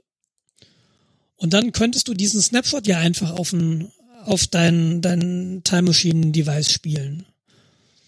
Na, du musst also nicht hingehen und sagen, ja, jetzt muss ich Datei für Datei erstmal gucken, was sich geändert hat, sondern du, du könntest jetzt mit Snapshots arbeiten. Das war vorher nicht möglich. Und ich kann mir vorstellen, dass sie jetzt Time Machine komplett neu bauen werden. Mhm. Aufbauend auf neuer Funktionalität, die ihnen durch APFS zur Verfügung steht. Ja, wahrscheinlich wollen die jetzt erstmal abwarten, wie die Marktdurchdringung ist die Marktdurchdringung wird da sein. Also im Gegensatz zu diesen ganzen, weiß ich nicht, da kommen wir ja gleich auch nochmal zu, zu iOS. Ähm, da hast du ja auch binnen einer Woche einfach mal eine Installbase von, keine Ahnung, 70, 80 Prozent ja. der Telefone haben dann das neueste Betriebssystem. Und äh, bei Android ist es halt drei Prozent oder so. Und deshalb, ich glaube, sie können dann relativ schnell, spätestens im nächsten Jahr, wenn es dann macOS 10.14 gibt, können sie dann bestimmt sagen, okay, wir, vielleicht fahren die auch zwei unterschiedliche, die haben ja die alte Software, die funktioniert noch, die ist vielleicht noch gut für HPFS Plus Volumes. Aber wenn die jetzt, äh, wenn du sagst, okay, hier habe ich ein APFS-Volume, wo ich meine Backups hinschieben werde, dass das dann ein anderes Programm ist, was dann deine Backups macht. Time Machine 2 oder was auch immer. Ja, also genug Möglichkeiten, um die Sachen da ein, also quasi im Hintergrund äh, zu parallelisieren, haben sie ja. ja genau. Und, und was ich mir halt auch vorstellen könnte, ich glaube, die brauchen auch die alte Codebase. Weil, wenn du auf NAS-Backups machst, wo du dann eben keine APFS hast, beziehungsweise Time Machine macht's ja so, du hast ein entferntes Device und dann hast du, legt Apple darauf nochmal ähm, Images an. Disk-Images. Ja. So Sparse-Images. Und in diesen Sparse-Images hast du nochmal ein Dateisystem. Was also sein könnte, ist, selbst wenn du auf dem NAS liegst, dass sie dann irgendwie sagen, okay, statt HFS Plus Images, diese Sparse-Images, legen wir dir jetzt eben APFS Sparse Images an und dann können wir diese ganze Funktionalität, die wir haben, da auch weiter benutzen. Ich meine, vielleicht sind sie einfach noch nicht so weit. Vielleicht ist es noch nicht stabil genug. Aber ich bin mir sehr, sehr, sehr sicher, dass das kommen wird. Keine Frage. Ja, wird spannend. Also ich finde es vor allem gut, dass sie jetzt nicht irgendwie einen riesen Fass aufgerissen haben mit äh, jetzt hier neu Klinker, Plink und hast du nicht gesehen, sondern gesagt, okay, wir äh, machen jetzt mal eine allgemeine Optimierung, wir machen, ja, wir refakturieren mal hier einen ganz großen Rahmen an Sachen im Hintergrund, ja, bisschen so die technologische Schuld abbauen, die sie wahrscheinlich ja. auch aufgebaut haben über die Jahre jetzt. Das ist sowas, was bei Microsoft dann Creators Update heißt. Oder früher Service Pack hieß. Ja, genau. Ne, oder genau. Ja, das ist sowas wie bei den Telefonen, na, obwohl, na, ich hätte jetzt gesagt 7S und 7 oder 6S und 6. Aber da bei den 6S oder bei dem 7S hat sich technisch halt immer viel getan gegenüber den Vorgängermodellen, nur sie sahen gleich aus. Ja, genau. Vielleicht ist das hier so ein bisschen so ähnlich. Wir haben ein neues Dateisystem, das ist schon eine signifikante Änderung. Äh. Ja, ich habe jetzt auch nicht allzu viel mit dem Mac jetzt gearbeitet, um zu sagen zu können, er ist schneller geworden, weil angeblich soll das der Fall sein. Dass er halt in schneller. In der Feature haben sie auch gesagt, äh, dass auf einmal nach APFS hast du mehr Platz auf deinem Device, weil der irgendwie Compression macht. Okay, ist mir auch Das habe ich so nicht festgestellt für mich. Wobei ich auch nicht genau drauf geguckt habe. Aber Größenordnung war immer das gleiche frei. Schneller weiß ich nicht. Ja, keine Ahnung. Also ich hatte vorher schon nicht das Gefühl, dass ich auf irgendwas warten muss, äh, besonders. Aber es ist auch nicht mein primäres Arbeitsgerät. Das ist halt mein, weiß ich. Ich glaube, dann ist es immer schwer, das wirklich abzuschätzen, weil dann kriegst du es gar nicht, im Zweifelsfall gar nicht so wirklich mit. Genau. Aktuell ist er jetzt auch. Ich habe glaube, die letzten Updates kam jetzt auch nichts mehr nach dem Betriebssystem-Update, das große, ne? Oder gab es mittlerweile die ersten Fixes? Nee, für macOS nicht. Da steht allerdings ein Fix an, ne? Ähm, es kam ja dann, hier ist ein komischer Käfer an der Wand. Es kam ja, äh, es, es kam ja dann zu so einer Schwachstelle, die wurde relativ bald nach Veröffentlichung von macOS High Sierra irgendwie announced Keychain Stealer. Dass es äh, einer Malware auf deinem Mac möglich sei, auf äh, die Passwörter in der Keychain zuzugreifen. Mhm, okay, also die Keychain, da sind halt äh, im Grunde alle meine gespeicherten Kennwörter. Genau, die Keychain ist deine, deine zentrale Speicherstelle für Passwörter und Nutzernamen. Also was man im Kleinen eventuell mit seinem Webbrowser hat, der sich die Passwörter und Zugänge für die einzelnen Webseiten merkt, ist halt in dem Fall für äh, das gesamte System. Genau. Also auch genau, den Browser. Deine, da stehen Zertifikate drin, da stehen deine Mail-Passwörter drin, da stehen, da stehen auch deine Web-Passwörter drin, wenn du Safari benutzt. Ja, das macht auch der Chrome, der legt die da auch rein. Okay. Meine ich zumindest. Ist, ist auch wirklich eigentlich ein ganz äh, cooles Ding. Das Problem ist wohl, dass es da einen Bug gibt. Und äh, wenn du eine Malware auf deinem Computer hast und dein Schlüsselbund an, als solcher ist entsperrt, dann kann diese, kann diese Malware auf den Schlüsselbund, auf die Daten im Schlüsselbund zugreifen, Benutzername und Klartextpasswörter. Beziehungsweise Passwörter, und daher die kann er dann halt sehen, weil der Schlüsselbund entsperrt ist. Das Verhalten, dass der Schlüsselbund entsperrt ist, du entsperrst ihn eigentlich, wenn du dich im Mac einloggst. Mhm. Und deshalb ist er bei Default halt äh, entschlüsselt. Du kannst ihn sperren. Da musst du halt ständig irgendwie dein Passwort eingeben, wenn du irgendwas machst. Und äh, das klang jetzt so, dass das ein Problem ist, was nur das neue Betriebssystem hat. Weil das so zeitnah nach der Veröffentlichung von macOS 10.13 rauskam. Das Problem hat aber auch die Vorgängerversion Sierra und möglicherweise auch ältere Versionen von macOS. Ja, das hört sich ja für mich so ein bisschen systeminhärent an. Also, wenn ich jetzt eine Software habe, muss, muss ich der, der muss ich doch erstmal die Rechte zuweisen, dass sie auf den Schlüsselbund überhaupt zugreifen darf. Oder ist der Bug jetzt insofern, dass sie quasi hintenrum drauf zugreift, ohne dass ich da ein Okay für gebe? Das ist eine gute Frage. Weil wenn, wenn das halt der Fall ist, ja, dann ist das definitiv ein Bug und das sollte nicht passieren. Ja, das, das ist definitiv ein Bug. Also auch eine Software sollte auch, meines Erachtens, darf eine Software nur auf ihre Daten im Schlüsselbund zugreifen und nicht auf alle Daten im Schlüsselbund. Also es kann nicht sein, dass wenn ich einer einer Software, die, die ich ja selbst schreiben kann, die dann Credentials im Schlüsselbund hinterlegt, die dann auf andere im Schlüsselbund hinterlegte Daten zugreifen kann, die dann nicht sagen kann, ja, dann gib mir doch mal das Login-Passwort von dem, von dem Heinz. Ja, also das, das darf natürlich nicht sein. Jedenfalls nicht ohne weiteres. Also das System Nie. muss. Also äh, eine eine Software, die ich schreibe, darf nicht mein Klartext Login-Passwort zugreifen können. Nie. Never. Ja, aber Geht gar nicht. Du hast jetzt den Webbrowser, du hast jetzt ein anderes Tool, was auch auf Webseiten zugreift. Hast du recht. Das, äh, dann hast du ja so eine Kreuzkompat äh, Kreuzabhängigkeit.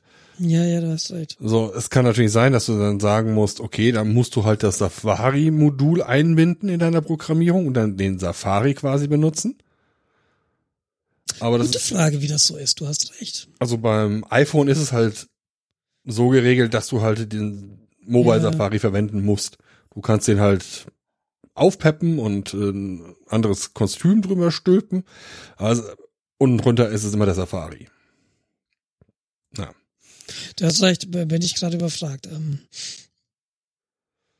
Also zumindest sollte er dann sagen, hey, Anwendung X möchte auf den Schlüsselbund von Anwendung Y zugreifen.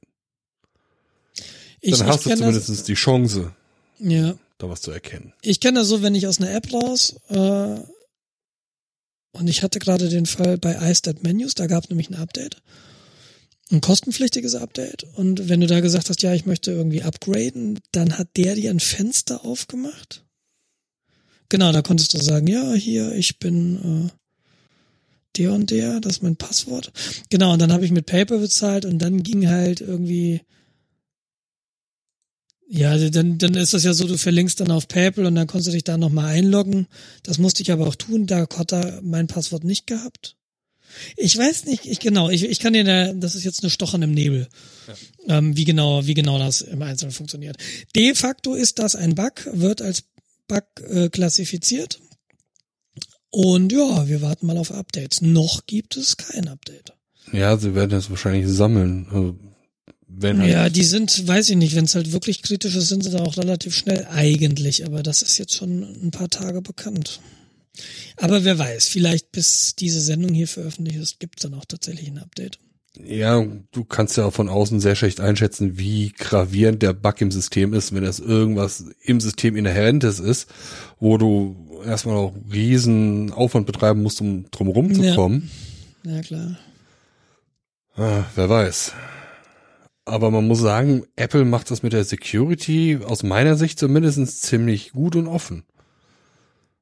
Nee, Zumindest das, was sie offen machen. Ja, das, was sie offen machen, genau. Wer weiß, was du nicht siehst. Ich bin mir da nicht so sicher. Es gibt diverse Stimmen, die sagen, ich lese, glaube ich, zu viel Fefe, ne? dass, dass, dass das nicht so gut läuft. Aber ich äh, gerade, um mal den Schwenk zu den, zu den Telefonen zu kriegen, gerade iOS äh, ist ja ein relativ sicheres Operating System. Also da kriegst du relativ schwer Daten raus. Ähm, jetzt diese, diese Fälle, wo dann irgendwie Bundesbehörden der USA Apple versucht haben, in Geiselhaft zu nehmen, damit sie ein Telefon entsperren. Und Apple stellt sich hin und sagt, nein, machen wir nicht. Und dann laufen halt diese Entwicklungsbehörden gegen eine Wand, weil es technisch halt durchaus doch relativ starke Sicherheitsmechanismen gibt. Und weil halt Apple jetzt irgendwie das Gefühl hat, mm, die versuchen uns zu zwingen, das zu entschlüsseln, dann machen wir doch mal die Sicherheit noch ein bisschen stärker, dass wir es gar nicht mehr verschlüsseln können. Ja. Ähm, ich weiß nicht, ob du es mitbekommen hast. Sorry. Bitte? Entschlüsseln können. Ich hatte gerade verschlüsseln können. Also okay, ich habe dir nicht zugehört. Aber lieb von dir. Ich weiß. Und zwar äh, anscheinend ist vor kurzem ein Entschlüsselungskey für die Secure Enclave aufgetaucht. Habe ich nicht mitbekommen.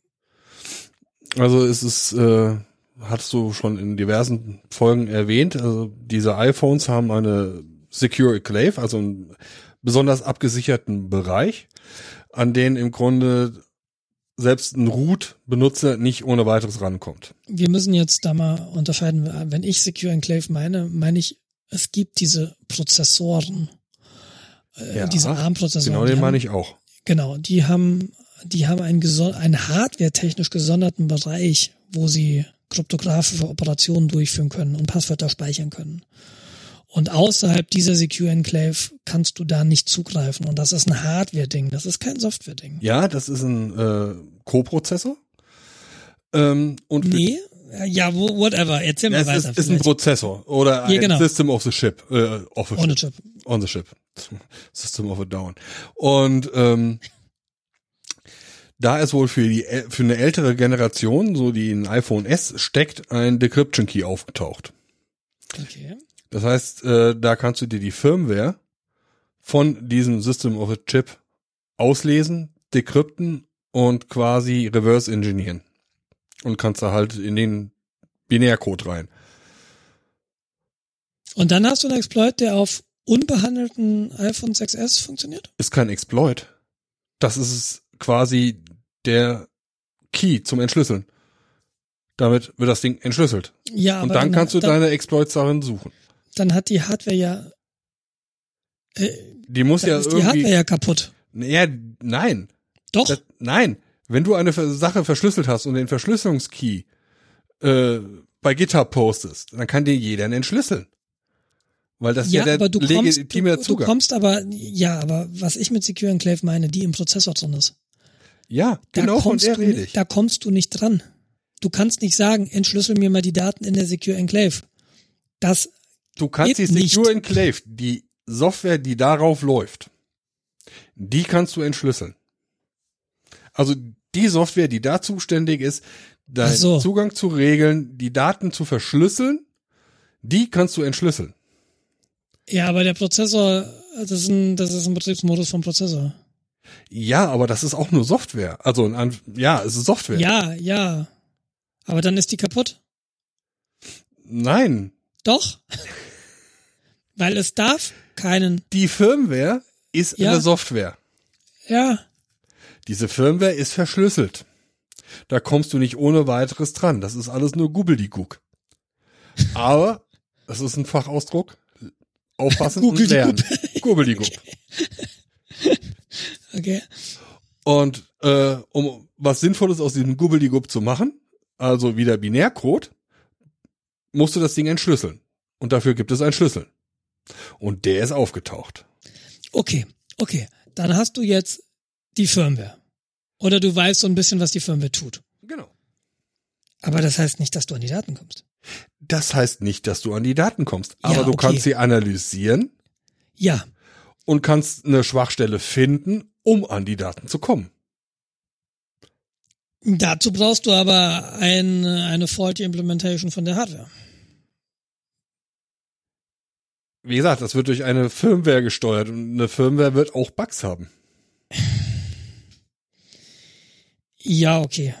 Ja, das verstehe ich. Aber, aber das ist, also gut. Da ist jetzt ein Stück Software aufgetaucht, die auf Geräten eingesetzt wird, die jetzt vier Jahre alt sind. Genau. Okay. Kann man machen. Ja, okay, verstehe ich. Okay, nee, mhm. habe ich verstanden. Bin ja mal gespannt, ob da noch was rauskommt. Wahrscheinlich gibt's auch Schwachstellen. Wahrscheinlich werden die auf dem Schwarzmarkt gehandelt. Und das äh, Cyberabwehrzentrum hortet jetzt diesen Zero Day. Haben die sich jetzt nicht äh, umbenannt? Irgendwo hatte ich jetzt äh, gelesen, dass die noch irgendwas mit Ether mit reingenommen haben. Ich bin mir nicht Die sicher, haben, ob die das, haben ein bisschen zu viel Ether geschnüffelt, habe ich das Gefühl. Ja, ja, ja, genau. Also, ähm, keine Ahnung. Kann auch einfach nur jemand gewesen sein, der übertrieben hat mit äh, so quasi Postillon-mäßig. Ist nur an mir vorbeigerauscht. Es ist auch egal. Ja, Aber es ich das, lese gibt immer noch das nationale Cyberabwehrzentrum. Cyber, Cyber. Cyber. Steffen Cybert. Gab's ja, gibt's ja einen coolen Twitter-Account. Naja, whatever. Äh, ja, äh, genau. Wo wir bei den Telefonen sind, es gibt äh, bereits ein Update für Ma äh, iOS 11. Ja, bereits ein Update für ein Update. Genau, und ich musste, ich muss ja sagen, iOS 11 hat mir, äh, ha, lief nicht so seamless. Jedenfalls nicht auf meinem, auf meinem iPhone. Okay. Ich hatte nämlich, nachdem ich dann auf iOS 11 aktualisiert hatte, kam ich in kein WLAN mehr rein. Hat sich einfach nicht mehr verbinden. Beziehungsweise hat sich, also wir haben auf der Arbeit, haben wir dieses EduRoam. Ja, dieses, dieses europaweite ähm, Educational Netzwerk. Das, wenn du, wenn du irgendwie Mitarbeiter an so einer Educational Institution bist, Universität oder bei uns LRZ eben, und du fährst zu einer anderen Universität, äh, zum Beispiel nach Großbritannien, als ich da in, was war das, Oxford war? Genau, Uni Oxford, machst den Rechner auf, fallen E-Mails aus dem WLAN, weil du mit deinen Credentials aus damals Marburg dich da anmelden kannst und WLAN kriegst. Ah, Student müsste Dieses, sein. dieses EduRoam ist ein, äh, ein Outcome aus einem EU-Projekt. Ich hatte ja immer so EU-Projekte, kommt da jemals was raus, was man benutzen kann? Andere selten, Frage. Wenn du aber demnächst EduRoam nach England fährst, wird es dann da immer noch laufen? Gute Frage. Weiß ich nicht. Na, jedenfalls, dieses EduRoam haben wir halt, gibt's halt traditionell an sämtlichen Universitäten und so weiter. Und äh, lief auch vorher, nach dem iOS-Update, habe ich das Netzwerk gesehen, aber ich konnte nicht mich damit verbinden. Er hat immer dann gesagt, äh, falsche Credentials oder Connection timed out. Und äh, wir haben auch noch ein offenes WLAN unter anderem zu, äh, auf der Arbeit. Damit konnte ich mich verbinden. Da fiel aber kein WLAN draus, also kein Internet raus. Und letztlich hat zum Erfolg geführt, dass ich auf meinem Telefon die Netzwerkeinstellungen auf die, den Auslieferungszustand zurückgesetzt habe. Also ich musste einmal sämtliche Netzwerkeinstellungen, die ich da hatte, vipern. Das heißt, ich habe alle meine WLANs, in denen ich je war, die auf dem Telefon gespeichert waren, habe ich verloren. Aber dann ging das. Keine Ahnung, wo der sich verschluckt hat. Okay, da wird er irgendwie einen Knoten irgendwie in den Daten gehabt haben, keine Ahnung. Möglich. Aber wenn es halt Jedenfalls- so noch zu fixen ist. Ging es danach auch echt, echt schnell. Aber ganz kurz dazu. ja, Bin ja begeistert. Ich, wie ich gesagt habe, habe ich ja meinen Privatlaptop in die Firma geschleppt. Ich klapp den auf, er, ach guck mal, WLAN, das kenne ich vom iPhone. Bumm, drin. So schön geil bequem. Du hast den iCloud Schlüsselbund benutzt. Richtig. Oder? Ja, da habe ich ja ein bisschen Angst vor, den zu benutzen, muss ich ehrlich sagen. Ah. Ich, ich, ich, es ist halt super praktisch, das glaube ich dir gern. Aber ach. Ich musste den irgendwann mal aktivieren, weil ich beim Kollegen war. Da hatte ich den Laptop auch dabei und wollte vom iPhone irgendwie das WLAN-Kennwort von dem Kollegen irgendwie extrahieren. Das äh, ist nicht ohne weiteres möglich, wie wir eben schon festgestellt haben. Aber dann bin ich halt über diesen äh, iCloud-Key-Ring gestoßen und damit funktionierte es super. Dann konnte ich halt morgens um sieben bei dem im äh, Wintergarten sitzen und im Internet surfen, während die noch am Ausnüchtern waren. Ja, wie gesagt, das ist immer dieser Spagat zwischen Komfort und Datenschutz. Also klar sagen sie, die sagen ja, ja, den speichern wir verschlüsselt bei Apple und eigentlich glaube ich denen das auch und ja, trotzdem, dann äh, winkt das richtige das Gericht. ja, dann winkt das richtigste, das richtige Gericht mit dem richtigen Schein, dann müssen die die Sachen freigeben. Ja, aber wenn die Kryptographie gut ist, können sie das nicht. Also wenn das Konzept ja, gut ist, glaube ich. Aber nicht. weißt du, die, meine, die Schizophrenie, die da ist, ich benutze ja One Password. Und da stehen alle meine Passworte drin. Und natürlich synchronisiere ich die über meine diversen Devices. Ja. Und dafür nutze ich die iCloud. Das heißt, ich habe sowas wie ein Schlüsselbund, halt nur in One Password. Dann könnte ich auch eigentlich wahrscheinlich gleich den, ach, es ist alles, es ist ja alles ein Drama.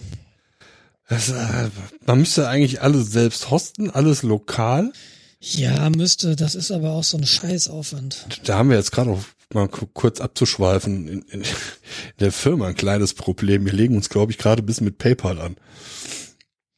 Oh, das ist ja total praktisch, wenn ihr Sachen im Internet verkauft, sich dann mit PayPal anzulegen. Ja, das, PayPal will halt ähm, standardmäßig alle deine Kontaktdaten haben, die du für den Einkauf brauchst. Mhm. Wir sagen, ne, ne, ne, kriegst du nicht. Das klappt für Deutschland relativ gut. Da sagst du halt nur, okay, das ist der Warenwert, das ist das äh, PayPal-Konto oder die äh, Adresse und gut ist. Mehr Daten gehen da nicht über die Leitung. Mehr braucht PayPal nicht und mehr kriegt PayPal auch nicht.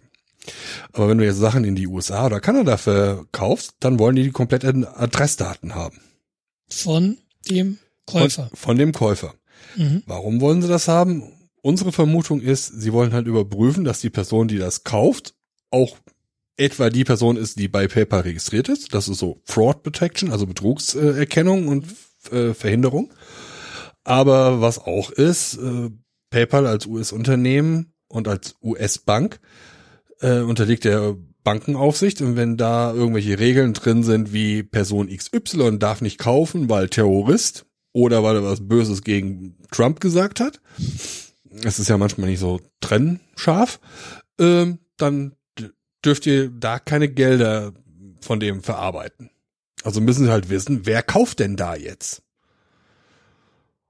Und wir versuchen da jetzt gerade einen Weg drumherum zu finden. Okay. Mal gucken, wie viele Leute dann ab sofort nur noch in New York kaufen. Bin mal gespannt, wie das, was da rauskommt. Ja, es ist schwierig, ne? So dieses Quasi-Monopol. Ich, ich benutze PayPal ja auch echt überall. Es ist ja auch super sicher. Also es, es in den meisten Fällen. Praktisch. Du musst nicht irgendwie auf jedem, in jedem schwindlichen Online-Shop deine Kreditkarte eintippen. Richtig. Ja, das ist, das ist, das ist natürlich dieser, dieser Single Point of Information, wo du dann, der dann irgendwie alle deine Transaktionen sieht. Das ist natürlich auch nicht so, so cool. Ich verstehe das schon. Ja, da hast du wieder das ganze Data Mining Geraffel. Die ganzen Marketing Fritzen. Ne? Krummel, krummel. Alles Marketing, alles Werbung.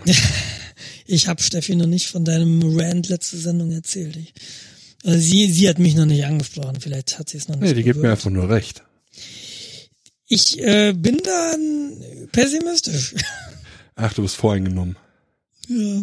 ja. Na, aber wie gesagt, äh, iOS 11 ähm, die, äh, die eine Neuerung Hast du mich darauf hingewiesen? Der, das Icon vom Taschenrechner. Ja. Das ist ja. Grottig. Ich weiß nicht, was. furchtbar. Ich weiß nicht, was denen da eingefallen ist. Es ist wirklich, das ist, das ist wie so ein entzündeter Pickel im Gesicht. Kannst Komplett nicht weggucken. Furchtbar. Äh, ja, ähm, aber ich habe äh, ich habe rumgespielt mit, ich habe eine neue App entdeckt. Und zwar dieses iOS 11, das hat doch jetzt dieses Augmented Reality Zeug. Ah, okay.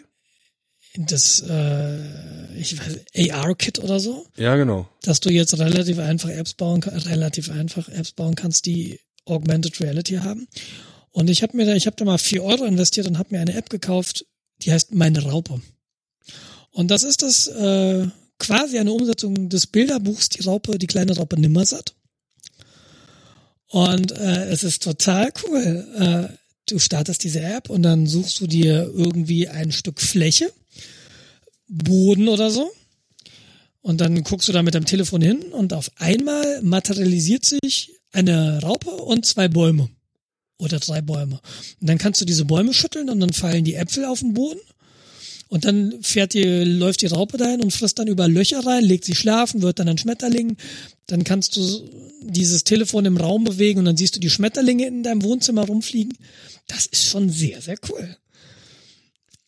Aber Wirklich? die gibt's auch schon länger. Ne? Also die hat jetzt nichts mit den neuen Versionen zu tun. Das weiß ich ehrlich gesagt nicht. Ähm, weil die seit 2015, also 2015 hat die irgendein Award gewonnen. Okay. Oh. Wie heißt der, der Ding? Meine Raupe AR oder so. Ähm, ich weiß es ehrlich Meine kleine Raupe Nimmersatt habe ich gefunden. Also bei Apple iStore. Meine kleine, nee, nee, nee, nee, nee, nee, nee, nee, nee, nee. Meine kleine Raupe AR heißt das Ding. Okay. Die, die letzte Version ist von vor fünf Tagen, äh, vor einer Woche. Nee, warte mal, da kann man noch runterscrollen. Das ist so live. Schalten Sie auch nächste Woche wieder ein, wenn wir live im Internet surfen. Genau, äh, kann ich dir jetzt, kann ich dir so nicht sagen. Ich weiß nicht, wann sie veröffentlicht wurde. Aber ich bin jetzt drauf drüber gestolpert im Zuge dieser iOS 11 Sache und diesem Augmented Reality Toolkit, was die da haben. Mhm. Es ist auf alle Fälle ist das eine sehr, sehr spannende Geschichte. Es gab von Google, nee, von einer anderen Firma, irgendwie Lens, irgendein Lens, ähm, war ein Übersetzungsprogramm. Wordlens. Wordlens, genau, exactly. Mhm. Das hast du dann auf ein Bild oder auf eine Grafik gelegt oder, ein Stra Verkehrsschild. Straßenschild oder sowas. Genau, ja. Und dann hat es quasi A erkannt, was das für ein Font ist, hat den nächstbesten Font äh, gewählt, der dem Font entspricht und hat das Ding dir übersetzt oder äh, spiegelverkehrt angezeigt und direkt über das Bild gelegt. Ja. Sehr, sehr beeindruckend. Und ich gehe davon aus, wenn du irgendwie im Ausland unterwegs bist und dann ein Straßenschild oder ein Verkehrsschild siehst und äh, da steht Text drauf, den du nicht lesen kannst, weil auf Französisch oder so, ist das Ding super hilfreich. Ja, läuft nicht mit der iOS 11. Das hatten wir ja letztes Mal. Das wird Lens, äh, das wird nicht mehr aktualisiert, weil Google hat's gekauft und es ist jetzt im Google Translator. Genau. Das ist dann. Genau, das aber das ist halt wahnsinnig spannend. Das ist, da hast du recht. Das, das ist jetzt, ich, ich finde das schon beeindruckend, dass äh, ich jetzt irgendwie so eine kleine Raupe Nimmersatt im Wohnzimmer habe das ist jetzt nichts Dolles, aber es ist für mich so, ah ja, cool, Zukunft, ja. Und was man da dann noch für sinnvolle Sachen mitmachen kann im nächsten Schritt. Fantastisch. Ja, nächster Schritt wird halt sein, dass du die äh, jetzt überall verfügbaren 3D-Brillen hast. Ja. Was ja. ist eigentlich aus Google Glass geworden? Äh, das ist, glaube ich, auch eingestellt worden. Wegen Irrelevanz. Wegen, äh, sieht scheiße aus. Ja, sah ja auch scheiße aus. Richtig. Es, die Technologie passt noch nicht zur Zeit. Also. Was ich wirklich gern hätte, auf dem Fahrrad eine Fahrradbrille, wo du so ein Head-Up-Display drin hast. Also so, quasi so eine Google Lens. Genau, eine Google Glass, nur speziell fürs Fahrrad. Google da Lens. ist sowas drin wie, wie schnell fährst du gerade, wie viele Kilometer bist du schon gefahren, wie lange bist du schon unterwegs. Aber noch viel spannender ist, wenn du irgendwie GPS-Tracks nachfährst, dass du tatsächlich dann so in, in, der, in einer Ecke so den, ja, da vorne musst du dann links fahren. Oh, du könntest dann äh, virtuelle Rennen. Geil. Die gibt's schon. Virtuelle Rennen gibt's schon? Ja, aber virtuelle Rennen im Sinne von echt. Stell dir vor, ich wäre sportlicher und ich würde dann auch äh, Rennrad fahren. Wäre vor zwei Wochen, ähm, also ich über die Alpen gefahren. Mhm. Und dann sage dann, hey Nils, ich bin vor zwei Wochen über die Alpen gefahren, hier sind meine Wegdaten. Und dann siehst du mich. Quasi. Als kleines so. Symbol. Ja, ich meine. Und kannst dann quasi gegen mich fahren. Aber genau virtuell das, halt. Genau das ist ja Strava im Wesentlichen. Nur, dass du, also da gibt's dann so äh, Strava, wenn du so einen Strava-Track hochlädst, der wird automatisch zerlegt in verschiedene Segmente. Das sind so verschiedene Abschnitte der Natur. Das heißt, wenn ich über einen Jaufenpass fahre, dann gibt's halt ein Segment Jaufenpass. Und äh, dann wirst du halt eingeordnet im Vergleich zu allen anderen, die dieses Segment mal gefahren sind. Mhm. Das ist ein bisschen demotivierend. Meistens. Aber genau, das ist jetzt was anderes, wie wenn du, ähm, mein Garmin macht das so. Da kannst du gegen einen virtuellen Partner fahren. Virtual Partner heißt das Teil. Ähm, das, äh, du kannst, wenn du so einen Track mal gefahren bist, kannst du den später nochmal fahren, gegen dich selbst quasi. Wie warst du letztens unterwegs? Wie bist du jetzt unterwegs? Und dann hast du auf deinem Garmin-Display, siehst du so zwei Rennradfahrer unten, das bist du, oben, das ist dein virtueller Partner, mhm. sprich deine beste Zeit. Und dann siehst du so auch tatsächlich, wie viel Vorsprung der jetzt hat oder wenn er hinter dir ist, fährt er so ein bisschen hinter dir. Aber es ist natürlich was anderes, wie wenn du durch eine Brille guckst und dann ist dann wirklich ein virtueller Jens und du siehst, wie der da vorne fährt. Ja. Ja. Also ich schätze mal, das könnte sehr, sehr spannend sein weil da hast du Gamification, da hast du Sport, da hast du Selbstdatenerfassung, das Ganze, was momentan sowieso so super hip ist. Das war auch der einzige Anwendungsfall, der mich äh, bei Google Glass so ein bisschen euphorisch zurückgelassen hat, so diese Indoor-Navigation. Ne? Mhm. Du gehst irgendwie in ein Geschäft und du weißt, ja, pass auf, ich suche äh, großes Warenhaus, ich suche das. Und dann hast du quasi in deinem Google Glass, okay, du suchst das, dann musst du jetzt hier in den zweiten Stock fahren, dann musst du da oben links gehen. Und das ist im Prinzip das, was ich auch auf dem Rennrad haben will. Wenn du so einen Track nachfährst, dann willst du nicht ständig auf dein Tacho gucken oder den kannst du halt einstellen, dass er piept. Ne, da vorne musst du links fahren. Und dann ist er aber nur noch am Piepen. Ist auch ätzend. Oder er piept, wenn du vorbeigefahren bist in der Ausfahrt. Streckenabweichung und dann fährst du wieder zurück. Und ja. das willst du irgendwie alles wie so ein Head-Up-Display, glaube ich, in deinem Sichtfeld haben. Und da du als Rennradfahrer sowieso sehr, sehr häufig eine Brille trägst oder tragen solltest, weil ich habe mir erst gestern wieder, nee, vorgestern wieder eine Mücke aus dem Auge poolen müssen. Sehr unangenehm. Du weißt ja, woran du den, äh, den freundlichen Motorradfahrer erkennen kannst. Oder Rennradfahrer. Ja, ja, die, ne, die. Die fliegen jetzt in den Zähnen. Ja, aber du, das ist nicht, das ist gar nicht so witzig. Mir ist nämlich irgendwie vorgestern. Doch, kommt drauf an. Vorgestern ist mir so eine, keine Ahnung, was es war. Eine Fliege oder eine Hummel. 747. Halt gegen die Wange geflogen. Ja. Und du siehst halt, was ist denn das für ein Puff? Oh!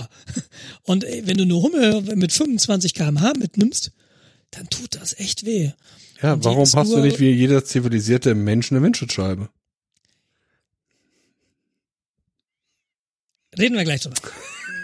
Es scheiße aussieht. Nee, äh, genau, aber Muss das halt ein besseres ich, Auto kaufen. Äh, da freue ich mich so ein bisschen auf die Zukunft. Ja, wo du gerade Navigation sagst, ist, ähm, jetzt kann das ist, könnte theoretisch das AR-System guckt sich quasi die Straße an, hat die Navigationsdaten und kann dir dann exakt die Spur, den Pfeil, den Abbiegepfeil auf die Spur legen, auf die du jetzt wirklich abbiegen musst. Ja, ja, genau, das ist, das ist ganz cool. Ja, das könnte die Navigation halt nochmal drastisch genauer machen. Aktuell hast du ja, wenn du eine Abfahrt äh, runter musst, dann sagt ihr dir irgendwie 500 Meter oder 300 Meter vorher Bescheid, musst jetzt irgendwann mal ab. Aber wenn dann zwei direkt aneinander grenzenden äh, Spuren sind, gerade so in der Innenstadt oder so, hast du ja häufiger mal, dass da nur ein Haus zwischen ist, bevor die äh, Abzweigung weggeht Ja, und dann kannst du dich schon mal irren, in welche du jetzt nehmen musst. Nee, äh, ja. Glaub mir, das kannst du. Ja, aber mein Audi sagt's dir. Und mein Navigon, ich habe ja dieses, äh, weil ich ja T-Mobile-Kunde bin, mhm. da gibt's ja da diese T dieses Navigon Light oder wie das ist. Ja, ja. Ja, es ist nicht Light, das ist tatsächlich eine Vollversion. Navigon Die kann das Mobile. Ad hoc, glaube ich, nicht. Ich habe aber, weil ich das immer für einen Urlaub benutzt habe, bevor ich ein eigenes Auto hatte mit Navigation, habe ich mir da irgendwie mal im Online-Shop so ein paar Sachen zusammengekauft. Und äh, da gibt's dann so ein, so ein Modul, das genau das nachrüstet. Und das ist tatsächlich so viel wert, finde ich nämlich auch, wenn du einfach vorher weißt, okay, da gibt's drei Rechtsabbiegespuren und du nimmst bitte mal die mittlere. Ja. Das finde ich so viel wert und äh, das macht es wirklich viel, viel einfacher. Das stimmt. Mhm. Aber das macht mein Auto tatsächlich auch. Also das kommt tatsächlich auf, auf deine Navigationssoftware an. Aber wenn du das jetzt nochmal auf die Straße gemalt kriegst, das ist nochmal eine neue Qualität. Das, das stimmt. Das, wie gesagt, da kann das dann viel, viel genauer bestimmen, weil irgendwie die 50 Meter, die das GPS so an, an Spiel hat, nee, hat glaube 10 Meter oder sowas, aber die kann er ja auf alle Fälle auch über die Kamera erfassen und ja. im Grunde über ein Image Mapping sich nähern, wo er denn wirklich jetzt ist und wo er hin muss. Im Grunde machen das ja die äh, autonomen oder die Assistenzfahrsysteme ja auch schon. Ja, genau. Genau.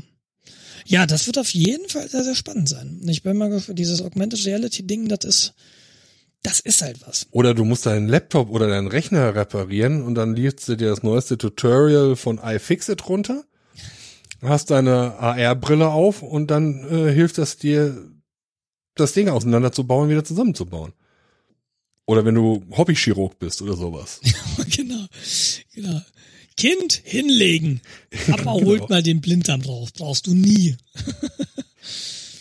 ja. Wir äh, fangen erstmal mit dem Mandeln an. Vorteil ist, du die nächsten drei Wochen bist du still. Nee, aber, aber dieses, dieses wirklich, dieses äh, Navigationsding, ob das nun im Auto oder auf dem Fahrrad ist, das finde ich richtig, richtig spannend. Und hoffen wir mal, dass es dann irgendwann Brillen gibt, die halt wie Radbrillen aussehen, die dann nicht irgendwie so wahnsinnig klobige, fettige Bügel haben, weil da so viel Elektronik drin sitzen muss. Müssen wir mal gucken, wie das läuft. Ja, irgendwann haben wir das so klein, dass es in eine Kontaktlinse passt. Ja, das ist spannend. Also AR bin ich gerade begeistert, obwohl ich bisher nur ein AR-Kinderbuch habe. Die kleine Robe Nimmersatt. Ja, ich guck's mir auch mal an, glaube ich. Ich glaube, ich bin da nicht so vom. Ich muss ausprobieren. Kostet aber, kostet aber Geld. Ich weiß nicht. Ich Vier Euro oder sowas. Ja, ich hätte es mir nicht gekauft, wenn ich kein Kind hätte. Kommst halt mal rum, kommst halt mal rum, zeige ich dir. Genau, fahr mal nach München, gib so 200 Euro aus, um da hinzukommen und dann. Ich bin zufälligerweise die äh, nächsten vier Tage in Hessen, also wenn du. Also das ist quasi der halbe Weg, ja. Hm, könnte man mal drüber nachdenken. Aber ne, für die Raupe nimmersatt? Tu's für die Raupe. Ja. Tu's nicht für mich, tu's für die Raupe. Ich überleg's mal. genau, alles klar.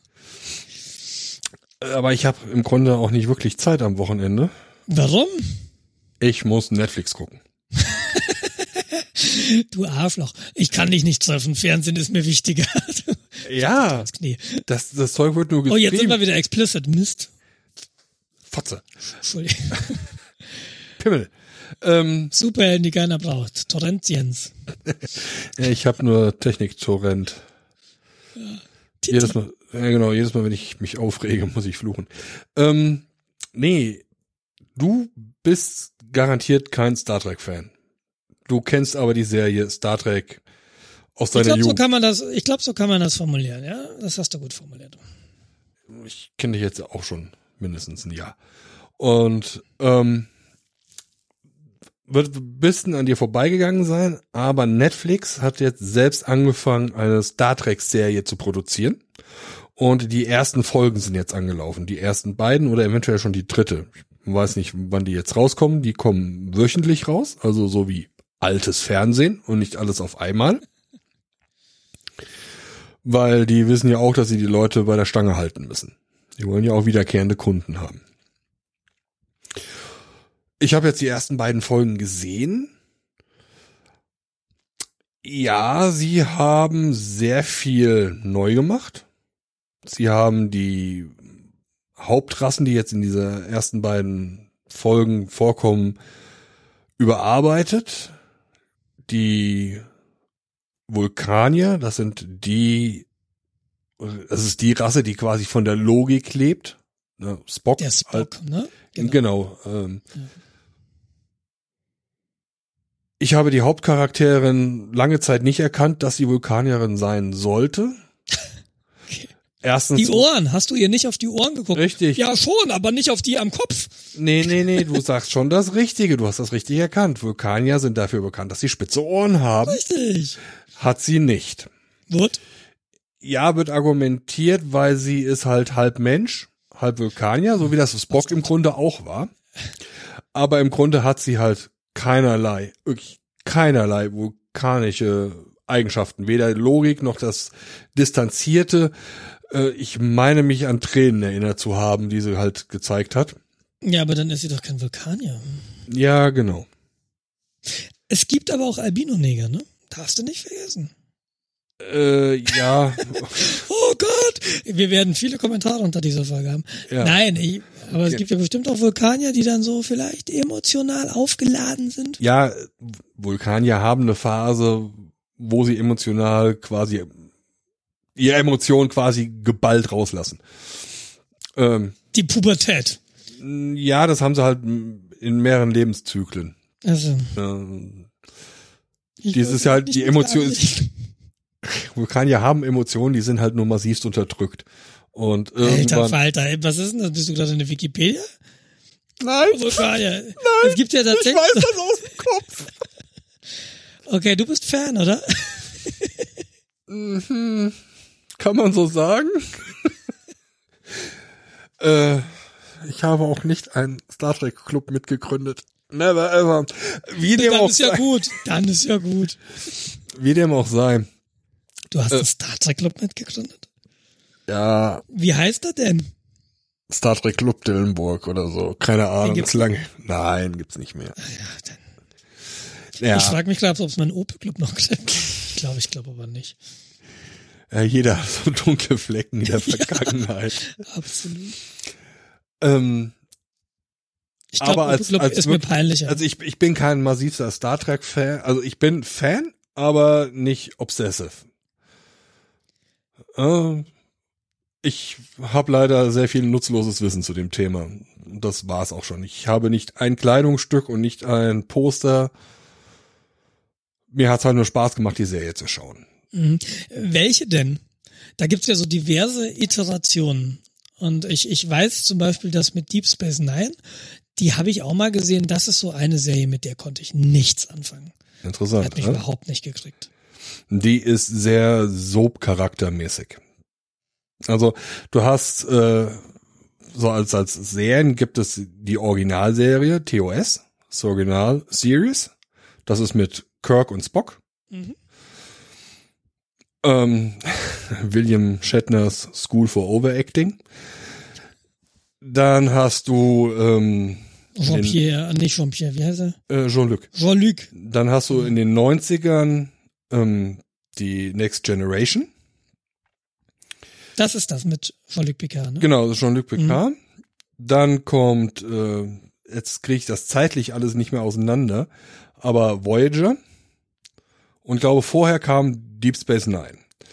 Während äh, TOS, Next Generation und Voyager quasi immer sehr episodenartig waren. Du konntest quasi in jeder Staffel, in jede Episode mehr oder weniger reinschalten. Du musstest kein Vorwissen haben. Mhm. Das war bei DS9 nicht so. Oder viel, viel weniger. Das war wirklich wie eine Sitcom oder so, so ein äh, Lindenstraßen-Serie aufgebaut. Das heißt, du hast äh, Charaktere, du hast Charakterentwicklung und sehr viele Referenzen auf vergangene Geschichten und teilweise Referenzen in die Zukunft hinein. Okay. Und das war das, was mich an DS9 halt besonders geflasht hat, weil selbst wenn man das heute sich noch anguckt und sieht, welche Foreshadowing quasi passiert in der ersten Folge schon, ist schon sehr, sehr lustig. Also wenn du quasi das bis zum Ende geguckt hast und siehst schon, dass in der ersten Folge dann Referenzen so auf weitere Staffeln hin, die haben sich ein bisschen Gedanken gemacht, merkt man da. Und da war ich halt sehr begeistert. Dann ist gab es, noch. ja, ich bin es, bin es immer noch. Äh, dann gab es einmal eine Neuverfilmung, äh, was heißt Neuverfilmung, eine, eine neue Serie, die hieß dann auch Enterprise. Da gab es, glaube ich, nur eins oder zwei Staffeln von, bevor die eingestellt wurde. Die war so, meh. Sie haben es versucht, aber sie haben es irgendwie nicht wirklich hinbekommen. Waren ein paar lustige Sachen drin. Beispielsweise in der ersten Folge haben die sich beschwert, dass keine Anschnallgurte an den Sitzen sind. Das ist so ein kleiner Gag unter Trekkies, weil ah, okay. ich keiner der Raumschiffe hatte, ja keiner der Raumschiffe hatte je einen Anschnallgurt, aber permanent sind, wurden sie halt durchgeschüttelt. Und fliegen halt aus den Sitzen raus. Dieser Art Humor. Mhm. Ja, das ist halt so ein, so ein Geek-Insider-Witz. Mhm. Ja, man kann sich das, das nennt sich Reframing in der Psychologie. Ja, genau. Entschuldigung. nee, ich ja, finde ja, mach, jeder mach sollte ein Hobby haben. Und dann, wie gesagt, hat Netflix jetzt angefangen, eine eigene Serie in dem Universum zu produzieren. Die Klingonen haben sie massivst überarbeitet. Das ist nicht das erste Mal, dass es denen passiert ist. In der alten, also in der TOS-Serie, die weiß ich, an den 60ern angefangen, da war das Kosmetik halt äh, sehr eingeschränkt, die Masken, die sie hatten. Das war dann in den 90er Jahren besser und somit haben die sich halt unterschieden. Und jetzt ist halt noch mal ein paar Jahre ins Land gegangen und äh, dementsprechend haben sich die Masken für diese außerirdischen Klingonen auch noch mal massivst verändert. Ja. Ich finde, sie haben nur einen Fehler gemacht. Sie haben die Schauspieler halt mit künstlichem Gebiss reden lassen. Und zwar ein großes, massives künstliches Gebiss. Und das, oh das hörst du auch, obwohl sie halt permanent nur Klingonisch sprechen. Aber zur Hilfe für Ungebildete haben sie halt auch Untertitel. Aber man hört halt, äh, dass sie sich teilweise an den Zähnen verschlucken und so. Mhm. Zur Hilfe für Ungebildete, alles klar. Nein, ich kann nicht wirklich Klingonisch. Ja, komm. Dann bist du kein Fan. Bin ich auch nicht. ja, ich bin kein Fan. Ich bin kein Fan. Live long and prosper. Ähm, ja, das, das hat, das hat, das hatte mich ein bisschen gestört also, aber auch primär ist das halt mehr so, dass äh, früher war alles besser, alte Mann-Gerede. Ach ja, das, das hat jeder, das hat ja jeder. Ja, das war halt ja. die Serie, mit der ich halt groß geworden bin, die mich mit Serien gucken überhaupt erst angefixt hat. Und äh, optisch ist sie natürlich irgendwie sehr, sehr J.J. Abrams-like. Will sagen, Lensflares ohne Ende. Ich mag's nicht. Aber Beste Voraussetzung. das ist, ja gut, das ist ja im Grunde jetzt nur Optik. Aber das Problem ist, ich reibe mich halt erstmal jetzt nur an der Optik und an den Sachen, die, Anführungszeichen, falsch sind. Mhm. Ich muss sie aber jetzt wahrscheinlich nochmal jetzt am Wochenende gucken und halt mehr Augenmerk darauf haben, wie ist eigentlich die Story? Wie wird denn die Geschichte erzählt? Kann ich denn damit? Oder machen die da auch irgendwelchen Unsinn? Okay, sie machen wieder Rückblenden. Ich hasse Rückblenden, aber egal.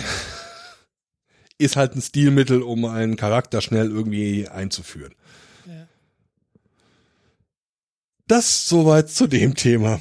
Und soweit zu dem Thema, wir werden Geeks. Wir werden uns also nicht sehen am Wochenende. Nee, wurde dann heute noch eine andere Serie empfohlen. Die soll mehr Star Trek-artig sein als Star Trek. Ist aber eine, Kom ist eine Komödie. Okay. Äh, ich bin heute nicht, ich habe nur irgendwie zehn Minuten heute gucken können. Dann musste ich halt irgendwie einen Podcast aufnehmen. Ja, das ist ärgerlich. Wir haben ja, aber wirklich früh angefangen heute. Ja, dass wir unsere Systeme eins oder zweimal durchgestartet haben. Aber ja, das müssen wir sagen, wenn ihr noch einen Knacken in der Leitung habt. Äh, das haben wir gerade auch und wir wissen nicht, wo es herkommt. Ich hätte es gar nicht erwähnt und hätte es dann später auf deren Hardware geschoben von unseren Hörern. Nee, aber, aber wir, wir können es guten Gewissens auf die Software schieben, weil äh, das Knacken fängt in dem Moment an, wo wir Aufnahme drücken. Interess ja, interessanterweise habe ich halt bei mir die Software nicht geupdatet. Das ist dieselbe Softwarekonstellation wie in der letzten Aufnahme. Und ich habe das neue Betriebssystem. Hab aber genau, hab aber auch den Audiotreiber nochmal installiert, allerdings in der gleichen Version wie vorher. Das pff, keine Ahnung. Ja, mal gucken, ob wir das nächste Mal nochmal haben. Who knows? Wahrscheinlich habe ich bis dahin auch schon ähm, hier ein paar Sachen geupdatet. Apropos, äh, du freust dich über Dinge. Ich habe was in der Hand, äh, da drauf Strip Pro 300. Ah, ist das so, eine, so ein Roboter, der dann sich auszieht das hat hier so ein, Japan? Es hat, so, es hat so einen Gummiriemen und es leuchtet nachts. Also, hm. ja, Roboter aus Japan könnte sein. Äh, ist nicht so. Der ist, Hentai 3000. Ist ein, äh, ist ein Fahrradrücklicht von Lisein. Äh, das ist äh, Tja, wie groß wird das sein? Sieben Zentimeter groß vielleicht, hat fünf äh, LEDs, ist ziemlich hell. Das ist nämlich das Licht, in das ich eben reingeschaut habe bei der Anmoderation. Meinst du, es ist äh, immer noch so hell? Schau mal nach. Hat, äh, oh, äh, ja, ist so, ah, ist so hell.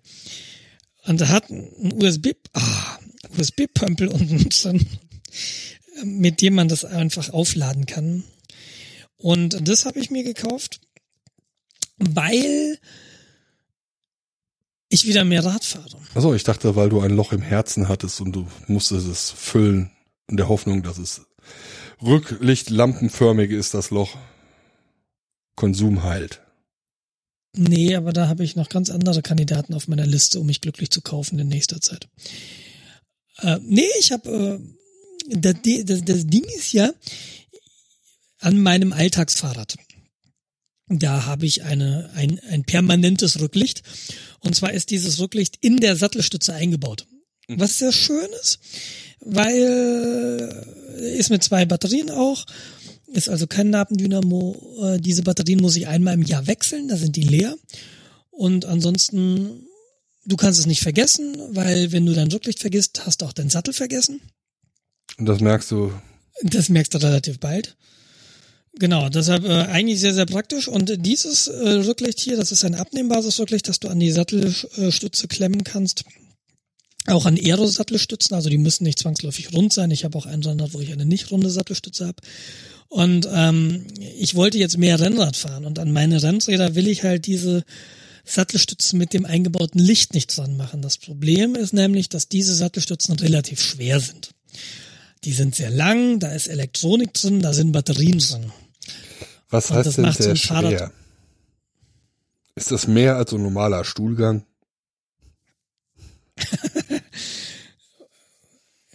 das kommt drauf an.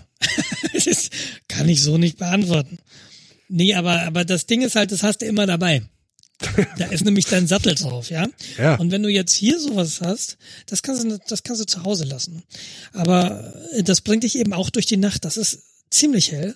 Und wenn ich jetzt nachts oder morgens früh mit dem Rennrad zur Arbeit fahre, dann kann ich mir das hinten dran klemmen und ich bin sehr, sehr gut sichtbar. Und das war der Hauptgrund, warum ich mir für dieses Liseien Strap Pro 300 entschieden habe. Äh, ist toll, mhm. ist teuer. Also was ist teuer? Kostet um die 50 Euro. Für ein Rücklicht ist das viel. Aber dieses Rücklicht, äh, hier steht so eine Zeitentabelle drauf. Also wenn du wenn du so Blast machst, dann kommen 50 Lumen raus. Das ist sehr, sehr hell. Permanent leuchtet es dann zwei Stunden. Du kannst es aber auch bis 14 Stunden 30 kriegen, wenn du sagst, ja, leuchte mal nicht so hell. Wir reden Rücklicht, richtig? Wir reden über ein Rücklicht. Ja, das, das musst du ja nicht auf Flak-Einstellung einstellen. Das reicht ja, wenn es äh, normal leuchtet. Ja, ja, aber wenn du halt irgendwie durch Nebel fährst, willst du sowas wie eine Nebelschlussleuchte und dann muss es hell sein.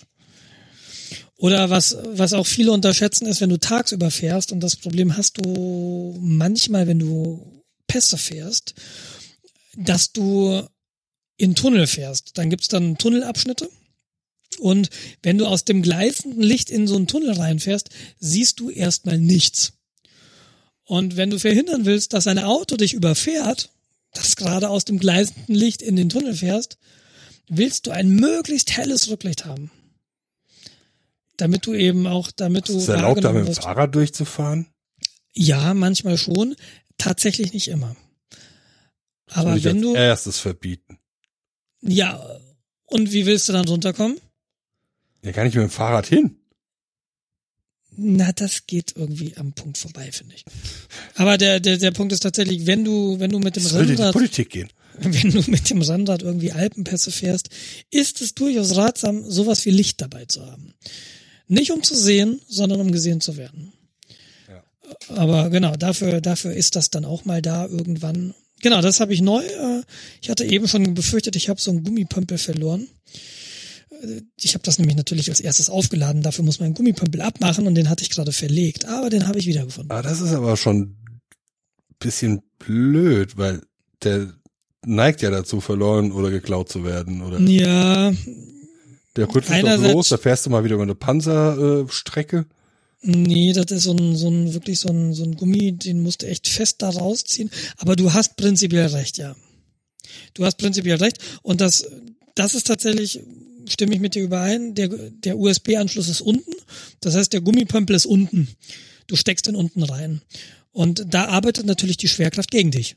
Ne, du fährst über, weiß ich nicht, du fährst einmal Paris-Roubaix, da sind so viele Kopfsteinpflaster oder, oder Cobblestones äh, drin und möglicherweise fehlt dir dann am Ende dieser Gummipfropfen.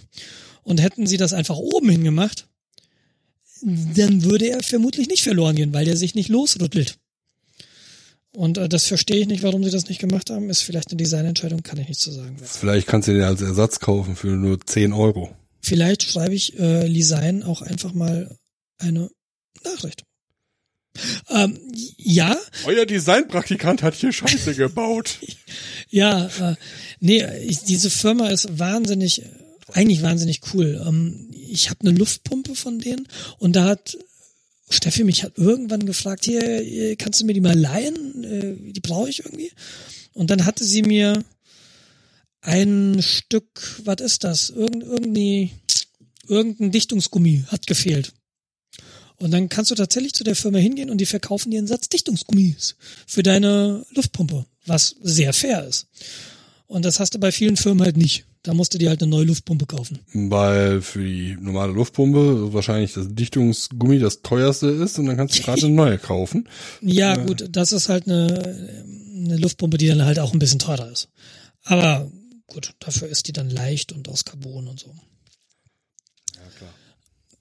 Ja, und hat einen Schlauch vorne dran. Also gerade im Luftpumpenbereich gibt es, das ist auch, da ist auch Hightech am Start. Alter Falter. Aber wie gesagt, ähm, was ich eigentlich sagen wollte, ich habe es ja gerade so ein bisschen angedeutet, ich bin mit dem Rad zur Arbeit gefahren diese Woche zweimal. Ja, passend zum Herbst. Und, und es war, ja, habe ich mir auch gedacht. Also tatsächlich, ich will nicht sagen, die Angst fährt mit, aber der Gedanke fährt schon mit, wenn's dich jetzt hinhaut. Wie fällst denn dann? Fällst du auf den rechten Mehrzahl. Arm? fällst du auf den rechten Arm und machst dir den kaputt oder fällst du auf den linken Arm und zahlst möglicherweise einen richtig hohen Preis?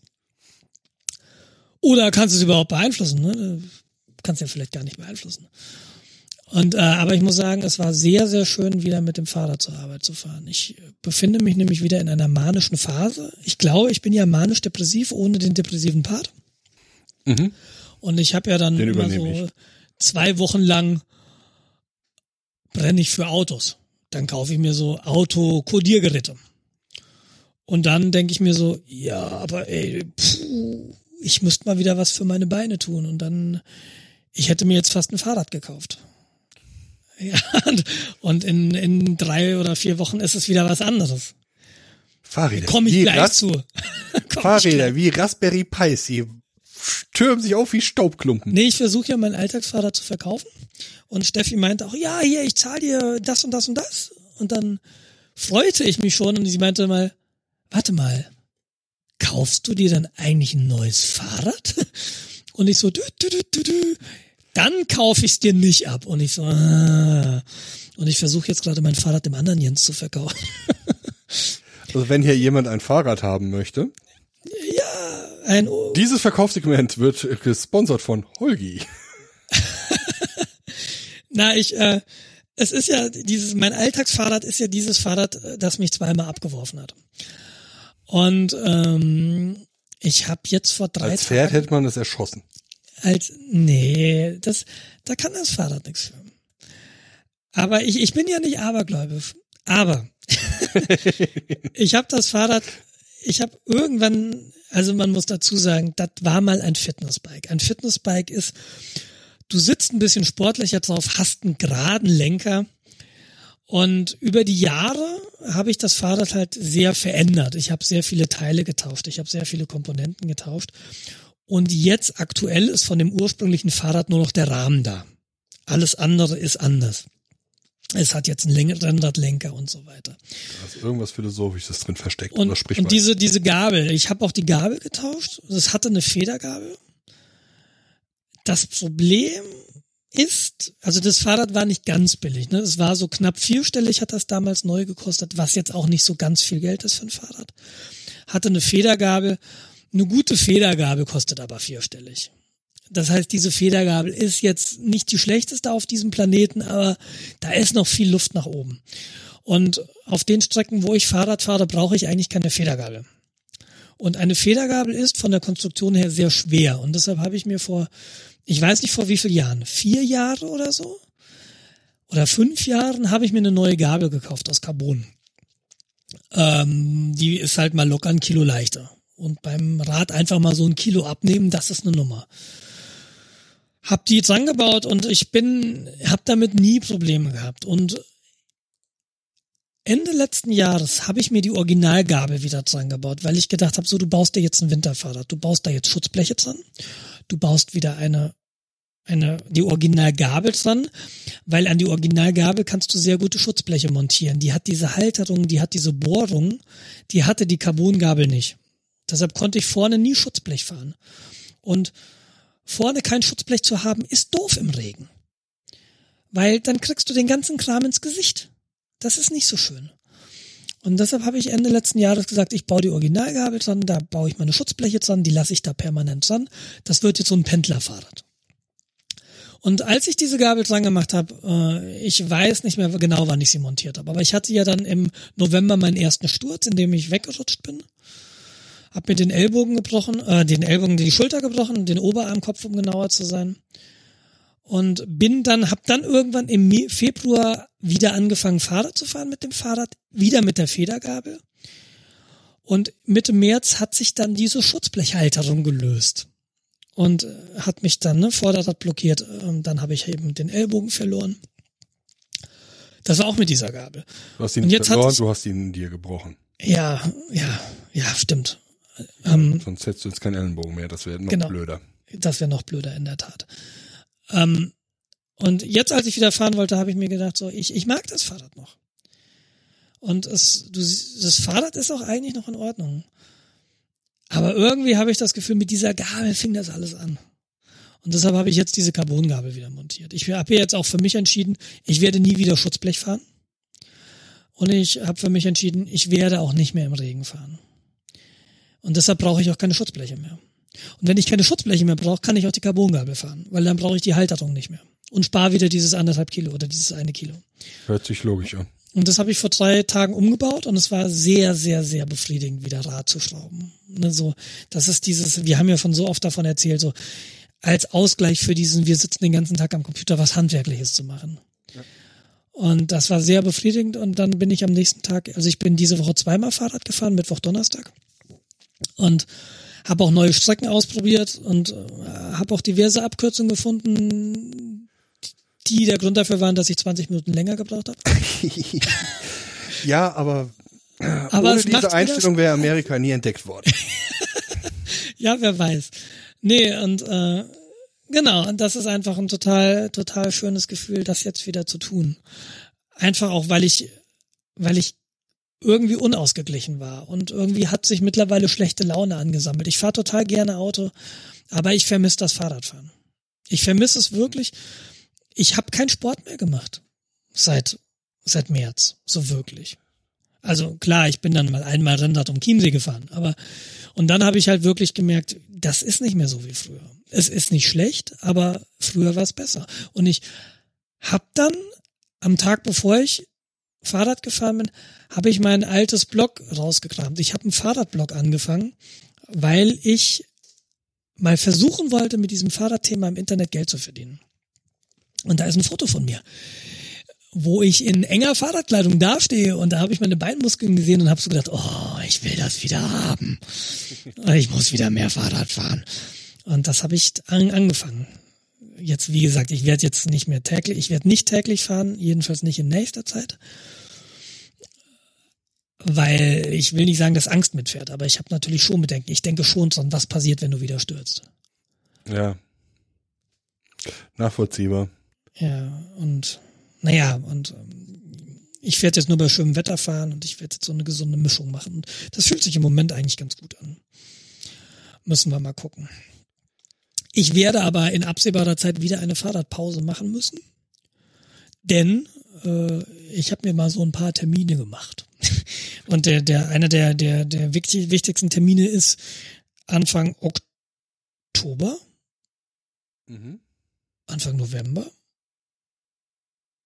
Nee, Oktober haben wir jetzt gleich. Mhm. Nee, Anfang November habe ich einen Termin im Krankenhaus rechts der Isar. Operationsplanung. Ähm, ich möchte mir, also bei der Schulter, beim Oberarmkopf ist klar, das Metall kommt raus.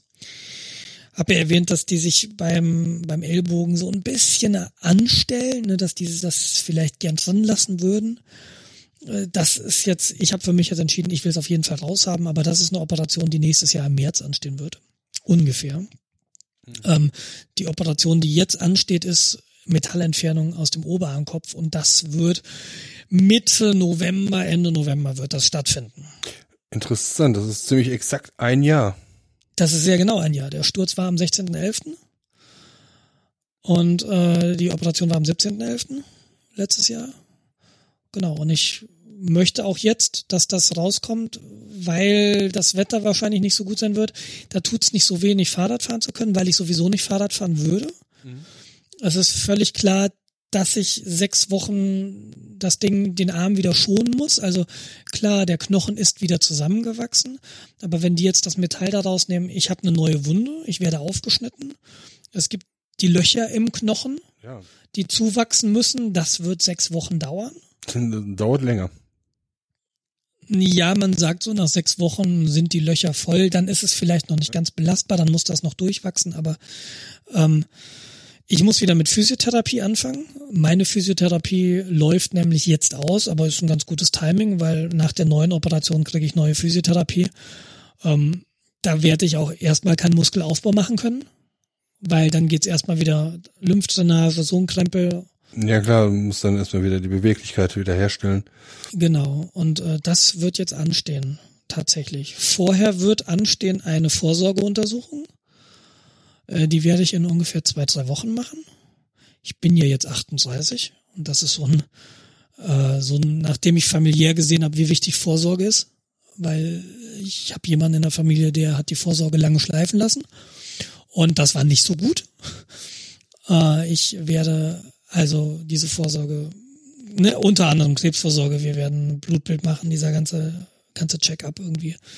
Und ich habe da eine Arztpraxis, die mich da alle zwei Jahre dran erinnert. Herr Fallenbeck, kommen Sie doch mal wieder vorbei. Was ich sehr schön finde, weil wenn ich da nicht getriggert werde, von mir aus würde ich es wahrscheinlich ignorieren. Ja. Hm. Weil ich natürlich, ich will nicht sagen Angst habe, aber das ist sowas, oh, wenn da jetzt was rauskommt, ne, da machst du zu, vielleicht ein neues Fass auf, aber ich meine, stell dir mal vor, sie finden jetzt irgendwas.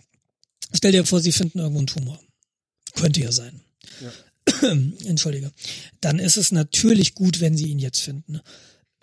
Es ist, was heißt ja, gut? Je, es ist, je, je früher, desto genau, besser. Weil genau, es ist aber trotz allem natürlich ein Thema, mit dem du dich eigentlich, über das du gar nicht nachdenken willst. Ja, klar. Du wirst halt permanent an deine Sterblichkeit erinnert. Ja, oder genau es, ist dann diese Unsicherheit, oh Gott, was heißt denn das jetzt? Wie geht's denn weiter? Und äh, ich habe jetzt nicht irgendwie ein Gefühl, dass da was ist. Aber es ist eben beruhigend, wenn dir jemand sagt, da ist nichts. Ja. Ja, und deshalb, ich kann da nur, nur aufrufen, ich weiß, dass es so ein, so ein bisschen so, oh, das ist. Ähm, hast du mal einen HIV-Test gemacht? Äh, äh, ja, nein, äh, ich bin Blutspender. okay, weil ich äh. habe mal einen AIDS-Test gemacht und da war das natürlich auch, ne, du gehst dahin, spendest irgendwie, nimmst Blut ab und hast dann zwei Tage später gibt's dann ein Gespräch. Ja. Und äh, obwohl ich wusste, ich wüsste nicht, wo ich mich hätte infizieren sollen. Dieses, diese Minuten vor dem Gespräch machst du dir schon Gedanken. Oder auch diese, diese Nacht vorher denkst du dir, oh Gott, ey, was ist denn, wenn, oh Gott, wenn der positiv ist, ja? Also das ist das Kopfkino, äh, mein Kopfkino ist da ganz gut. Mhm, ja, kann ich nachvollziehen. Und das ist, das ist auch wieder so eine Situation jetzt, wo ich eigentlich keine Angst habe, keine Angst haben muss, natürlich nicht hundertprozentig sicher sein kann, dass da nichts ist. Ja, Nervosität kommt mit. Ja, das ist äh, unangenehm. Und trotzdem ist es halt total sinnvoll. Aber genau, das sind so meine, meine Medizintermine in den nächsten zwei Monaten. Das heißt ja Operationen. Mal gucken. Also ich habe eigentlich natürlich keine Lust, operiert zu werden. Weil ist halt nicht so cool, operiert zu werden. Unter Vollnarkose und den Arm wieder aufschneiden und ah. Aber andererseits ist es halt auch überhaupt gar keine Option für mich, damit teilhaben zu lassen. Einfach weil ich diese Angst habe oder diese Angst, diese Befürchtung, wenn ich jetzt stürze, dann kann es wirklich ätzend werden. Und deshalb werde ich auch diese Sachen im Ellbogen da nicht drin haben. Die möchte ich da nicht drin haben. Ja. Aber das ist nächstes Jahr. Hab da keine, keine Entscheidung oder kein, keine Idee oder ein Tipp oder so. Ja, ich muss noch mal mit jemandem drüber reden, der Ahnung hat. Ja, mit einem, einem zweiten Arzt. Also wenn wir, wenn wir einen Chirurgen in der Hörerschaft haben, ich bräuchte da mal eine Zweitmeinung. Ich bin da natürlich auch bereit, sämtliche Röntgenbilder, die ich habe, zur Verfügung zu stellen. Ich habe das ja alles digital. Hast du es denn mal gegoogelt? Nee, ich glaube, das kannst du nicht googeln. Ja, wird wieder Erstens zum außerirdischen Arschkrebs. Also. Ja, nee, und zweitens ist es halt, ne, jeder, jeder Bruch ist anders. Und äh, das war jetzt bei mir ein kompliziertes Ding. Und vielleicht ist es auch deshalb kompliziert, das wieder rauszuholen. Und äh, wenn da eine Sache anders ist, dann ist es gleich ein ganz anderes Bild. Und dann macht es vielleicht doch Sinn, es rauszuholen. Oder es überhaupt nicht, es geht gar nicht rauszuholen. Und das, ich glaube, ich muss da mit jemandem drüber reden, der sich für mich individuell meine Röntgenbilder anguckt und der dann da ein educated ja, guess hat, so irgendwie. Auf alle Fälle, also. Ich bin kein Freund von Krankheiten googeln. Nein. Auch Selbstschutz. Wie Krebs. Ja, ja, das ist es halt, weil äh, die Symptome, die du, die man teilweise hat, halt so vielfältig sein können. Das kann von einmal schlecht geschlafen über äh, Stoffwechselstörungen, Krebs, AIDS. Und dann gibt's ja noch richtig exotische Sachen, die man auch nicht haben will. Ja, ich will gar keine Krankheit haben, ehrlich gesagt. Ja, die beste Krankheit ist es nicht wert. Ähm, yeah, also nicht googeln. Ein 20 Minuten googeln kann nicht ein 10 Jahre Studium ersetzen. Es geht einfach nicht. Ja. Ja, das verstehen aber viele halt auch nicht. Und das verstehen auch viele nicht. Und äh, zum Beispiel mein Großvater, zum Beispiel mein Großvater, der seine Frau, meine Oma, vor zwei Jahren an Krebs verloren hat, ähm, der ist halt sehr, sehr schlecht auf Ärzte zu sprechen. Natürlich aus, weiß ich nicht, die haben meine Frau nicht gerettet. Ne, sowas. Und irgendwie, die haben alle keine Ahnung und so. Und das ist natürlich sehr, sehr schwer. Mein Großvater ist nämlich nicht Medizin ausgebildet. Und äh, du hast aber, glaube ich, ganz häufig so diese Skepsis vor Ärzten. Oder das ist ja auch diese, ähm, die Leute, die dann in alternative Medizin dran die dann irgendwie destilliertes Wasser trinken und glauben, jetzt geht mein, jetzt geht mein Krebs weg. Ja, das ist, das ist ja alles auch nicht so einfach. Auf der einen Seite. Nee, das ist alles wenn, nicht so. Wenn, einfach. wenn dir eine geliebte Person halt wegstirbt, äh, dann suchst du ja nach Gründen. Ne? Also, einfach passiert, Zufall, nee, das kann ja nie sein. Genau, genau. Äh, und dann ist es halt der Arzt, der Scheiße gebaut hat. Ja. Was natürlich ja. auch sein kann. Auch Ärzte machen Fehler. Natürlich. Ja, das ist, das ist mich jetzt auch der andere Part. Du kommst dann ins Krankenhaus mit dem Verständnis, das sind jetzt unsere Götter in Weiß. Ja, die äh, schalten das Gerät an, dann ist alles wieder gut. Funktioniert hin und wieder, aber halt auch mal nicht. Ja. Ah. Ja, das ist, das ist genau richtig. Und äh, dann kommst du halt mit der Erwartung an, ja, das wird schon. Und es wird dann halt auf einmal nicht. Ja, und da sind auch die Ärzte gefragt, entsprechend das Erwartungsmanagement, so brutal, wie sich das jetzt auch anhört, äh, entsprechend zu handhaben. Ja, natürlich dürfen die nicht sagen, oh ja, also hier mit dieser Krebssorte, die sie da haben, so sieht schon mal ein schönes äh, Grabstein aus. Mhm. Ja, das natürlich nicht, aber konkret zu sagen, okay, da haben wir eine Chance von 30 Prozent, dass wir das Ding zurückkriegen oder weggedrückt kriegen, ähm, ist halt bisschen besser als zu sagen, ja, hm, dumm gelaufen, ne? Ja, aber du willst natürlich auch trotzdem die Wahrheit wissen als Patient. Ne? Ja, natürlich. Das heißt auch nicht, ah, das wird schon, das wird schon. Ja, ja, genau, genau. Äh, Schwester, holen Sie schon mal den Sterbeschein, das ist alles super. Ja. ja, also muss halt ehrlich kommuniziert werden. Ja? Es ist ja, vieles ist halt nicht absolut. Und das ist gerade auch in, in Medizin ist es halt auch schwierig, weil ne, du hast dann diese Therapien und bei dem einen funktionieren sie, beim anderen funktionieren sie nicht oder dann änderst du einen Parameter dann, und dann spielen 500 andere verrückt, weil das irgendwie so ein komplexes System ist, das ist mir so klar geworden. Ja. Ähm, das ist unglaublich. Als ich äh, hier meinen Arzt vor Ort gesucht habe, da macht er ja eine Amnese, also eine Bestandsaufnahme, äh, eine Gesundheit. Eine Bolognese. lädt Mit zum, Schaf. Genau, lädt ich zum Nudelessen ein. Und ähm, da ist mir halt so aufgefallen, die machen das ungefähr so wie wir Probleme am Computerprogramm oder am Computer diagnostizieren. Was ist das Symptom? Wo ist es aufgetreten? Wo ist die höchste Wahrscheinlichkeit, dass dieser Fehler quasi ausgelöst wird? Durch welche Bedingungen? Und geht dann quasi so eine Checkliste durch. Und so, so ein Ablaufdiagramm. Da ist es mir so das erste Mal so wirklich war, bewusst geworden. Ja, genau so arbeitest du auch, wenn du einen Fehler im Programm suchst. Ich finde das ziemlich interessant, einfach auch zu merken, wie ahnungslos wir manchmal sind, wir als Menschheit im Sinne der Medizin. Und zwar in einzelnen Bereichen, wie zum Beispiel der Gehirnforschung.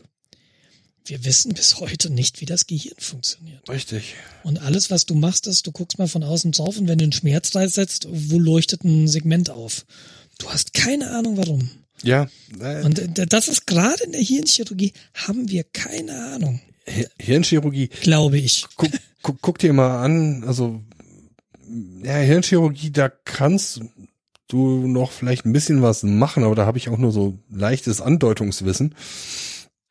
Aber wenn du dir hier so die Genmanipulationen anschaust, ähm, das ist heutzutage so, wie ich früher versucht habe, Assembler zu lernen. Ja, was ist denn, wenn wir da mal eine Eins hinschreiben? Wenn wir da jetzt mal den Wert in das Register schieben und dann mal äh, da ein XOR und äh, dann da, da, äh, was ich, einen Flash machen.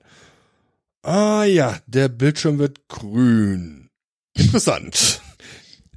Ja, ja, so, ja. so, erscheint mir Genforschung aktuell. Genau. Wir nehmen und das Sachen, ist jetzt, würfeln mal durch und gucken, was passiert. Ja, und, und das ist jetzt auch gar keine Kritik an der Medizin ne? oder an den, an den Gehirnchirurgen. So. Nein. Ich will nicht sagen, dass die schlechte Arbeit machen. Das ist Wissensgewinn. Genau, wir wissen halt noch nicht viel. Da, das, das, das ist echt interessant zu merken. Wir sind, ich, ich finde, das, das so in Einklang zu bringen, wir sind so eine hochtechnisierte Gesellschaft. Wir wissen so viel. Wir fliegen, wir können auf Asteroiden landen, die aussehen wie eine Badeente. Aber wir verstehen, wir haben hier auf uns, auf der Erde, an unserem Körper Bereiche, die wir in keinster Weise verstehen. Das, da, da sind wir noch so im Mittelalter und das finde ich so echt ein ganz, ganz Das würde ich jetzt so nicht sagen. Also ja, aber so. Wir kommen. Nee, speziell jetzt aufs Gehirn bezogen. Und das ist auch, wie gesagt, kein Vorwurf, sondern das ist ein sehr spannendes Gebiet und wir machen da auch Fortschritte. Aber was die halt so chirurgisch hinkriegen, das ist halt sehr beeindruckend. Was die am Gehirn noch nicht wissen, huiuiui. Ja, das ist. Da sind sie noch irgendwie ein paar Jahre früher, habe ich so das Gefühl. Und da sind sie noch ein paar Level drunter, sagen wir so. Ja. Aber wir, wir werden da bestimmt hinkommen, davon bin ich halt auch überzeugt. Wissens, Wissensgewinn wird ja steigen, also zwangsläufig. Absolut. Ob wir es wirklich verstehen? Ich glaube nur nicht durch Homöopathie. Nee, da, nee, unwahrscheinlich, weil dann hast du ja wieder diese Glaubensgrundsätze, die da ja herrschen. Und dann ist das halt so, weil Gott es so gewollt hat. Punkt. Das ist ja der Nachteil an der äh, Religion. Das ist dann die absolute Wahrheit und wenn die absolut ist, dann brauchst du dich nicht weiter drum kümmern. Tja, die Religion. Der Apfel fällt halt vom Baum, weil Gott es will. Punkt. Das ist, das ist so ein bisschen wie bei den, ja, ne, wie bei den Rechten. Die haben so einfache Erklärungsmodelle. Und in, in Zeiten, wo es halt kompliziert wird und wo die Welt komplex wird oder ist, wie gerade. Es ist ja eine wahnsinnig komplexe Welt. Wir sind ja permanent überfordert durch Medien, durch Technologie. Und da giert es die Menschen nach einfachen Erklärungsmodellen. Es wäre natürlich schön, wenn es einfach ist. Ja. Ja, das ist so, weil das ist halt. Ich, ich bin arbeitslos, weil der Ausländer mir die Arbeit weggenommen hat. Jetzt gib mir noch mal den Korn. Wir haben immerhin schon neun Uhr. Ähm, genau. Und äh, ich meine, genauso funktionieren ja Religionen. Also damals diese Naturreligion. Äh, was ist denn eine Mondfinsternis? Das konnte halt keiner erklären. Und dann brauchst du dafür ein Erklärungsmodell, dass die Menschen auch keine Angst haben oder dass den Menschen die Angst genommen wird. Oder was dafür sorgt, das dass du die Macht hast über was auch immer, dass die Leute auf dich hören, weil du weißt, wann die nächste Mondfinsternis ist. Weil du das Geheimnis kennst du verstehst die Götter. Ja, das ist, das ist aber die zweite Stufe, davon rede ich nicht mal. Aber genau sich, sich Dinge zu erklären, das ist ja, es gab ja bei diesen Naturreligionen, da gibt es ja nicht den Papst oder die Kirche, die sagt, so und so läuft's, sondern das ist einfach nur, das sind Beobachtungen und das ist dann irgendwie, ein Versuch der Erklärung in einer Geschichte oder in einem, ja, weiß ich nicht, in einem. Ja, du wirst halt. Modell, äh, whatever. Ja, du wirst halt gefragt von Leuten, die dir in Anführungszeichen irgendwie untergeordnet sind, sei es nur Kinder. Ja, Papa, warum äh, ist der Mond rund? Keine Ahnung, ich habe keine Kinder, ich weiß nicht, was für idiotische Fragen die stellen. Oder äh, wie funktioniert ein Regenbogen? Ja, entweder du weißt es und kannst es einigermaßen erklären. Oder was wahrscheinlicher ist, du erfindest was mit dem Halbwissen, was du hast. Ja, das ist, das ist wirklich sehr, sehr spannend, so dieses ähm, zu, äh, zu wissen, äh, Papa, warum ist eigentlich der Himmel blau? Ja. Und dann, das ist, das ist wirklich eine ganz spannende Zeit, weil ich ich, ich, ich versuche dann, wenn ich ihr was erkläre, dann bin ich davon überzeugt, dass ich, also, dann bin ich davon überzeugt, dass das, was ich jetzt sage, sinnvoll ist. Möglicherweise denke ich mir mit Halbwissen was aus. Ich bin aber so überzeugt in dem Moment von mir, dass ich das gar nicht als Halbwissen wahrnehme.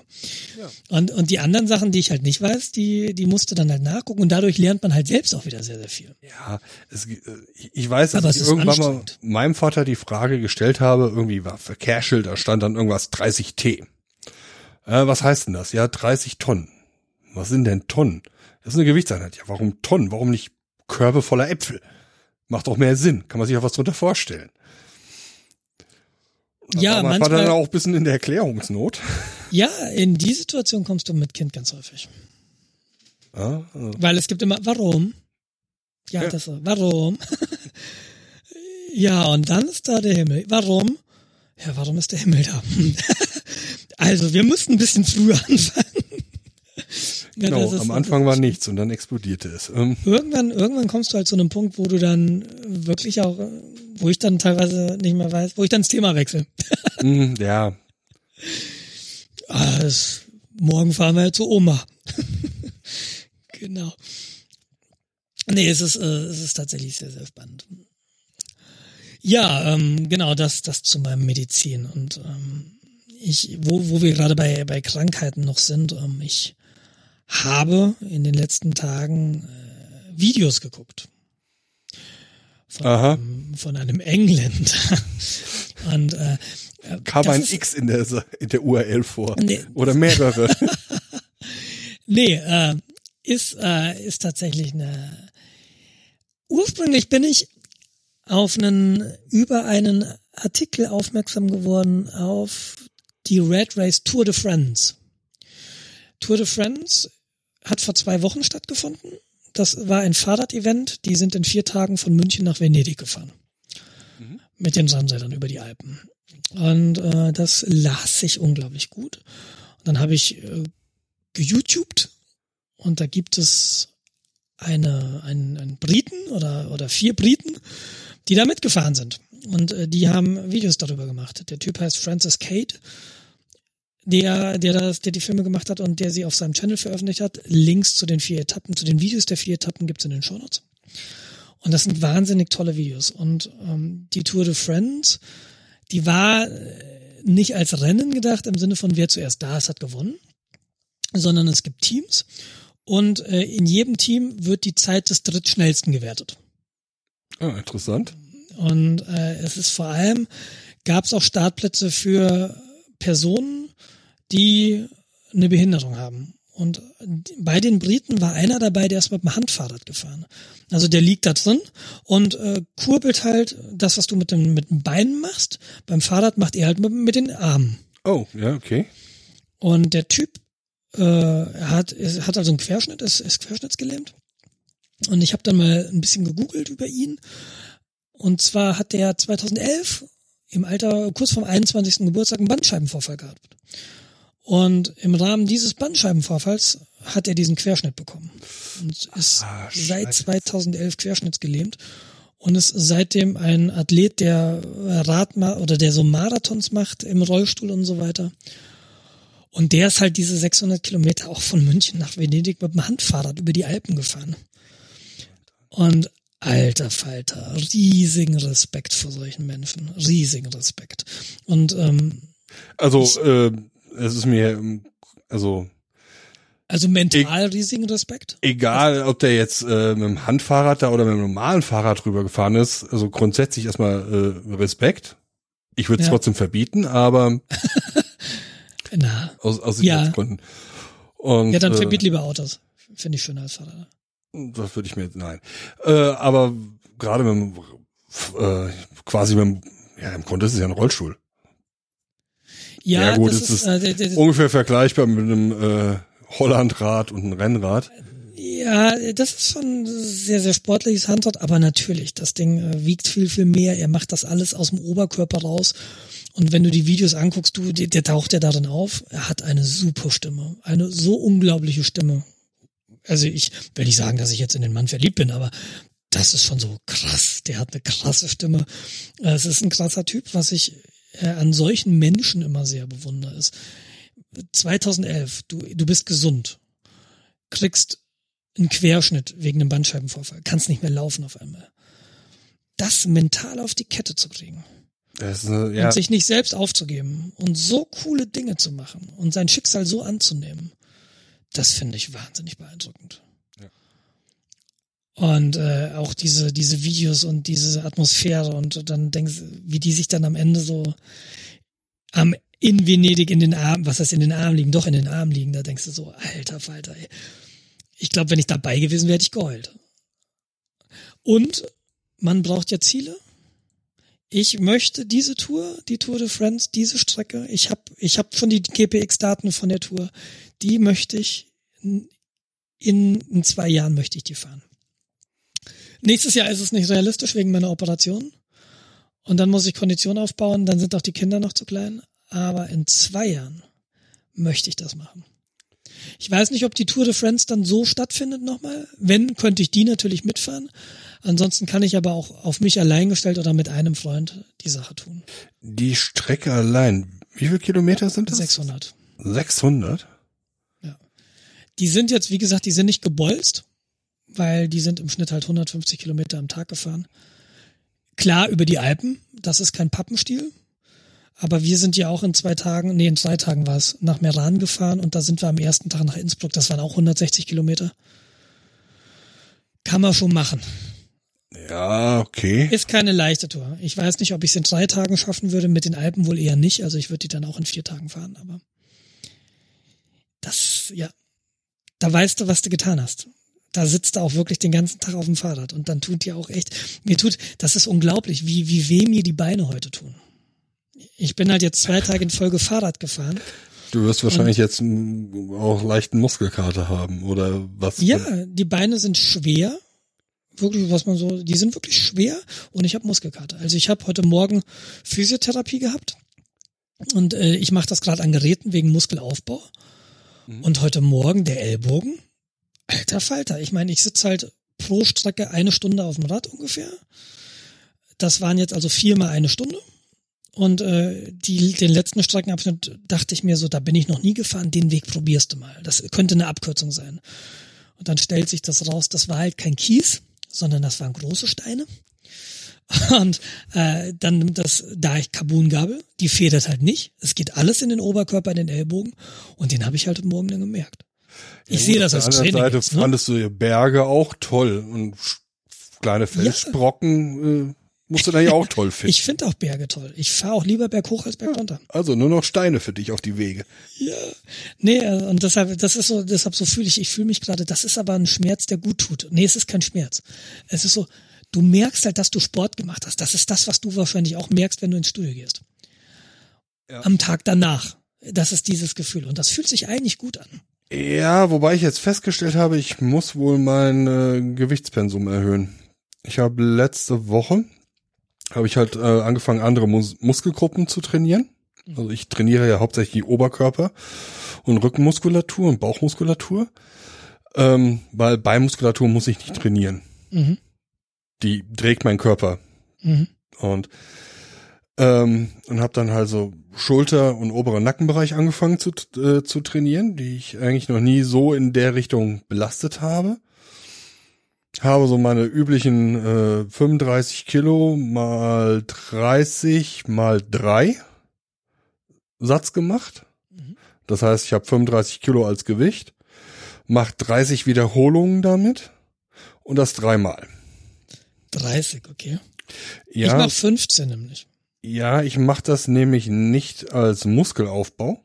Okay. Mhm. Sondern wirklich als Ausdauer und Dauerbelastung. Deshalb sind es auch nur 35 Kilo. Ich kann das ohne weiteres verdoppeln. Mhm. Ähm, aber dann machst dann, aber keine drei. Dann, dann mache ich keine 30, da mache ich drei ja. von. Ja. ja. ich will halt keinen massiven Muskelaufbau haben. Ja. Genau, ich habe diese Nummer 12, die hat man mir damals im Studio in Marburg gesagt. Wenn du Muskel aufbauen willst so ein bisschen, dann machst du halt 12. Und wenn du 15 schaffst, dann legst du ein Gewicht drauf. Also 12 muss wirklich wehtun. So hat man mir das damals gesagt. Und jetzt mache ich halt, mein Physiotherapeut macht mit mir 15. Ist aber so die gleiche Größenordnung. Ja, okay, ja, das hört sich vernünftig an. Wobei ich jetzt aber nicht so wahnsinnig bolzen kann, einfach weil der Arm noch nicht so belastbar ist. Da geht's jetzt erstmal drum, tatsächlich aber Muskelaufbau zu machen, aber jetzt nicht am Limit, sondern da geht's erstmal drauf, jetzt das ganze, das ganze System zu festigen. Ja, das ist sinnvoll. Also lieber ein bisschen weniger, dafür mehr Wiederholung ist jetzt so meine Philosophie dahinter. Mhm. Mhm. Ich muss halt bei meinem Ellenbogen aufpassen. Ich habe mir vor zwei Jahren da richtig böse eine Sehenscheidentzündung, also so ein Tennisarm, wie man klassisch sagt, geholt. Und damit war ich ein halbes Jahr, konnte ich meinen Arm kaum bewegen. Nicht hübsch. Also ich konnte ihn bewegen, aber sobald ein bisschen Belastung drüber war, äh, drauf war, so Einkaufskorb tragen, hat schon wehgetan. Und zwar richtig böse weh. Und äh, deshalb bin ich da lieber jetzt ein bisschen vorsichtiger und äh, schraube jetzt die Gewichte erstmal so stückweise hoch. Ja. Dass äh, die Muskulatur halt die Knochen und Sehnen ein bisschen mehr supportet. Aber ansonsten, ja, diese Woche nicht so wirklich geschafft, ins Fitnessstudio zu kommen. Irgendwie mache ich mir gerade auf der Arbeit Stress. Und äh, deshalb dann so abends, abends halt irgendwie 18 Uhr zu Hause und dann so Fitnessstudio könnte ich theoretisch noch, aber nee, YouTube und um sieben Da gibt's doch diese neue Netflix-Serie. Ja, genau. Äh, weil dann bin ich mental nicht in der Lage, irgendwas anderes zu machen und dann irgendwie nur zeitig ins Bett ja, ich experimentiere gerade wieder so ein bisschen mit, mit äh, Schlafenszeiten. Mhm. Mal gucken. Vielleicht ist um vier Uhr aufstehen nicht das Beste. Beste, vielleicht stehe ich auch um fünf auf. Mal gucken. Ja, ich muss, ich, ich muss mir auch ein paar Gedanken machen, denn äh, so jetzt, ich fahre natürlich, ich würde auch wieder gern, gern mehr Rad fahren. Wie gesagt, nicht täglich, aber doch irgendwie zwei, dreimal die Woche. Und äh, das kostet mich halt an eine Stunde mehr mindestens am Tag.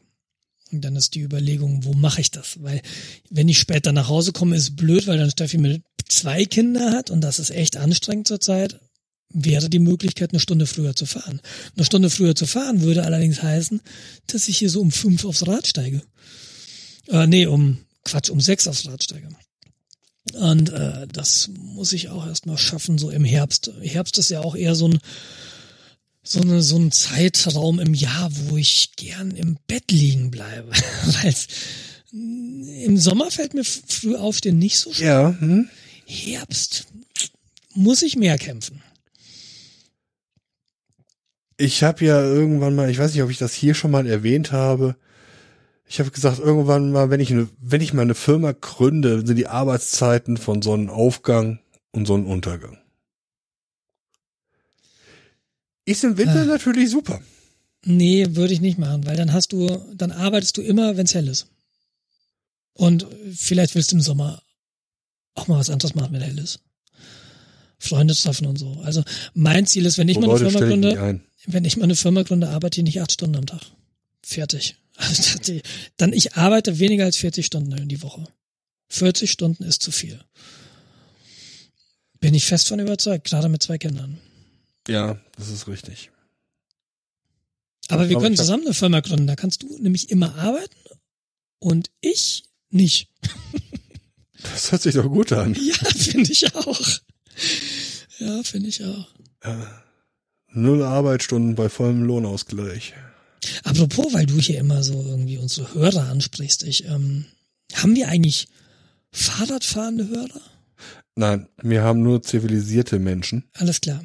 Nee, weil, weil tatsächlich ich so ein Event wie diese Tour de Friends macht halt mehr Spaß, wenn du mehr Leute bist.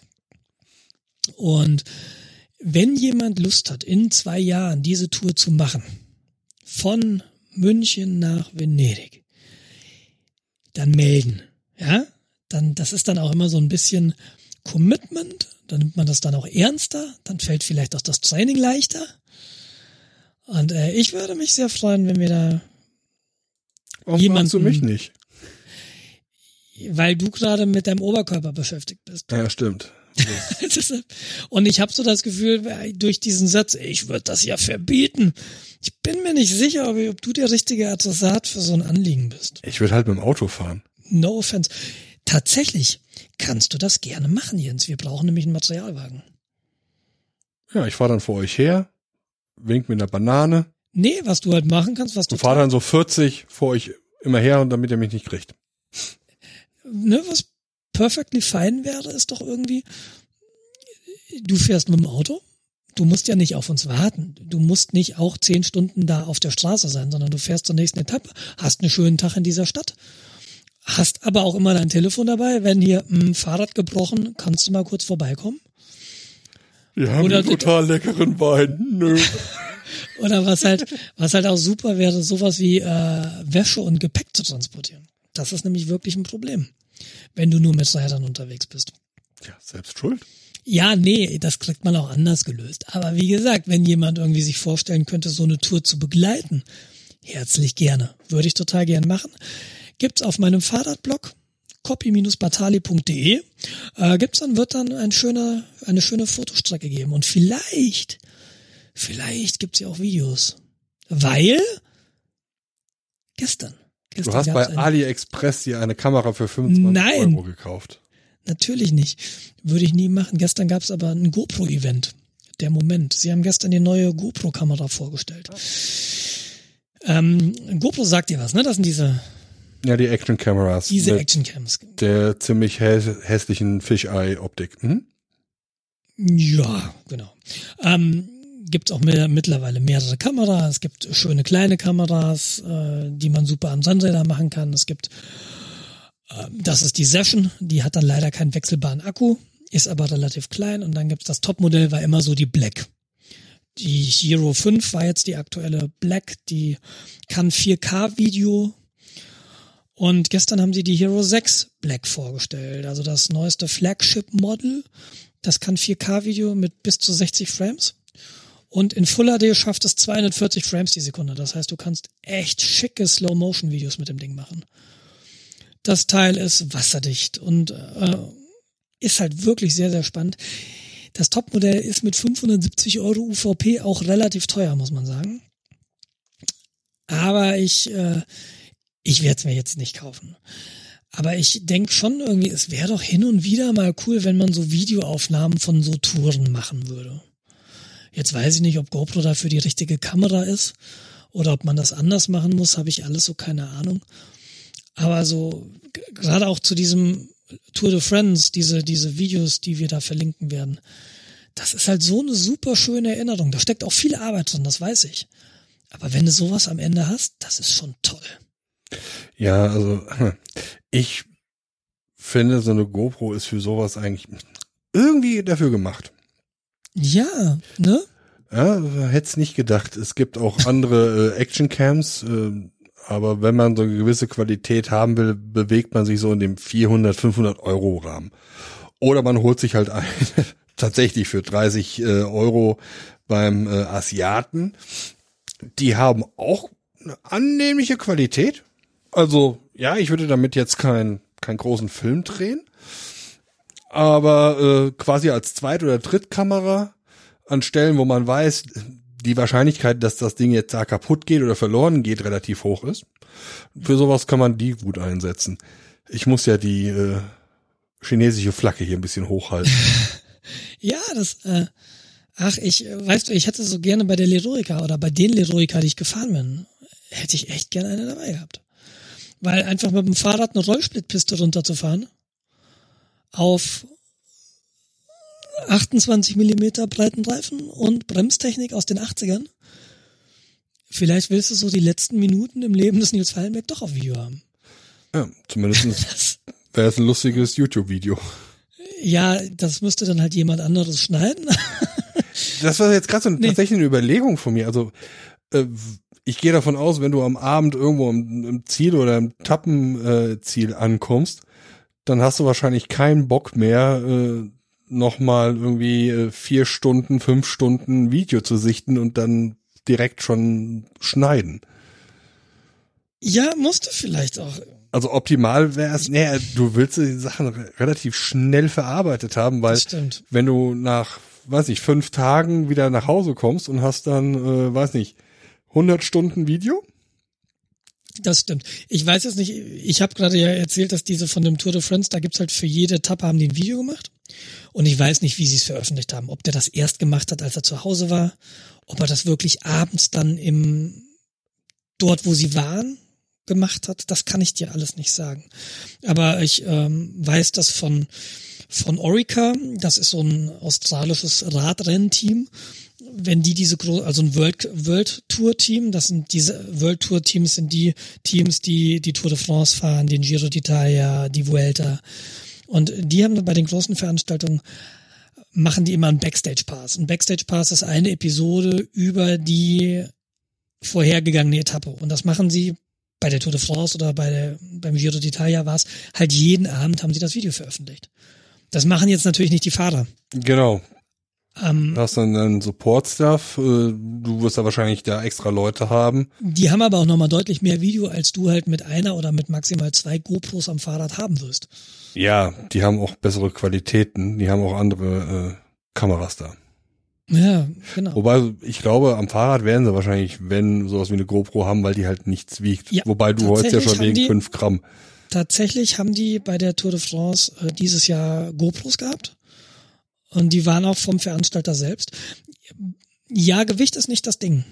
Ähm, Gewicht ist bei, bei Sachen wie Tour de France nicht das Ding, weil die UCI, das ist diese, diese Cycling-Organisation, diese Dachorganisation, äh, du musst, das Fahrrad muss ein gewisses Gewicht haben, um starten zu dürfen. Und nun ist es so, dass die modernen Fahrräder alle weniger wiegen. Und das heißt, du guckst nicht aufs Gewicht, weil du sowieso drunter bist.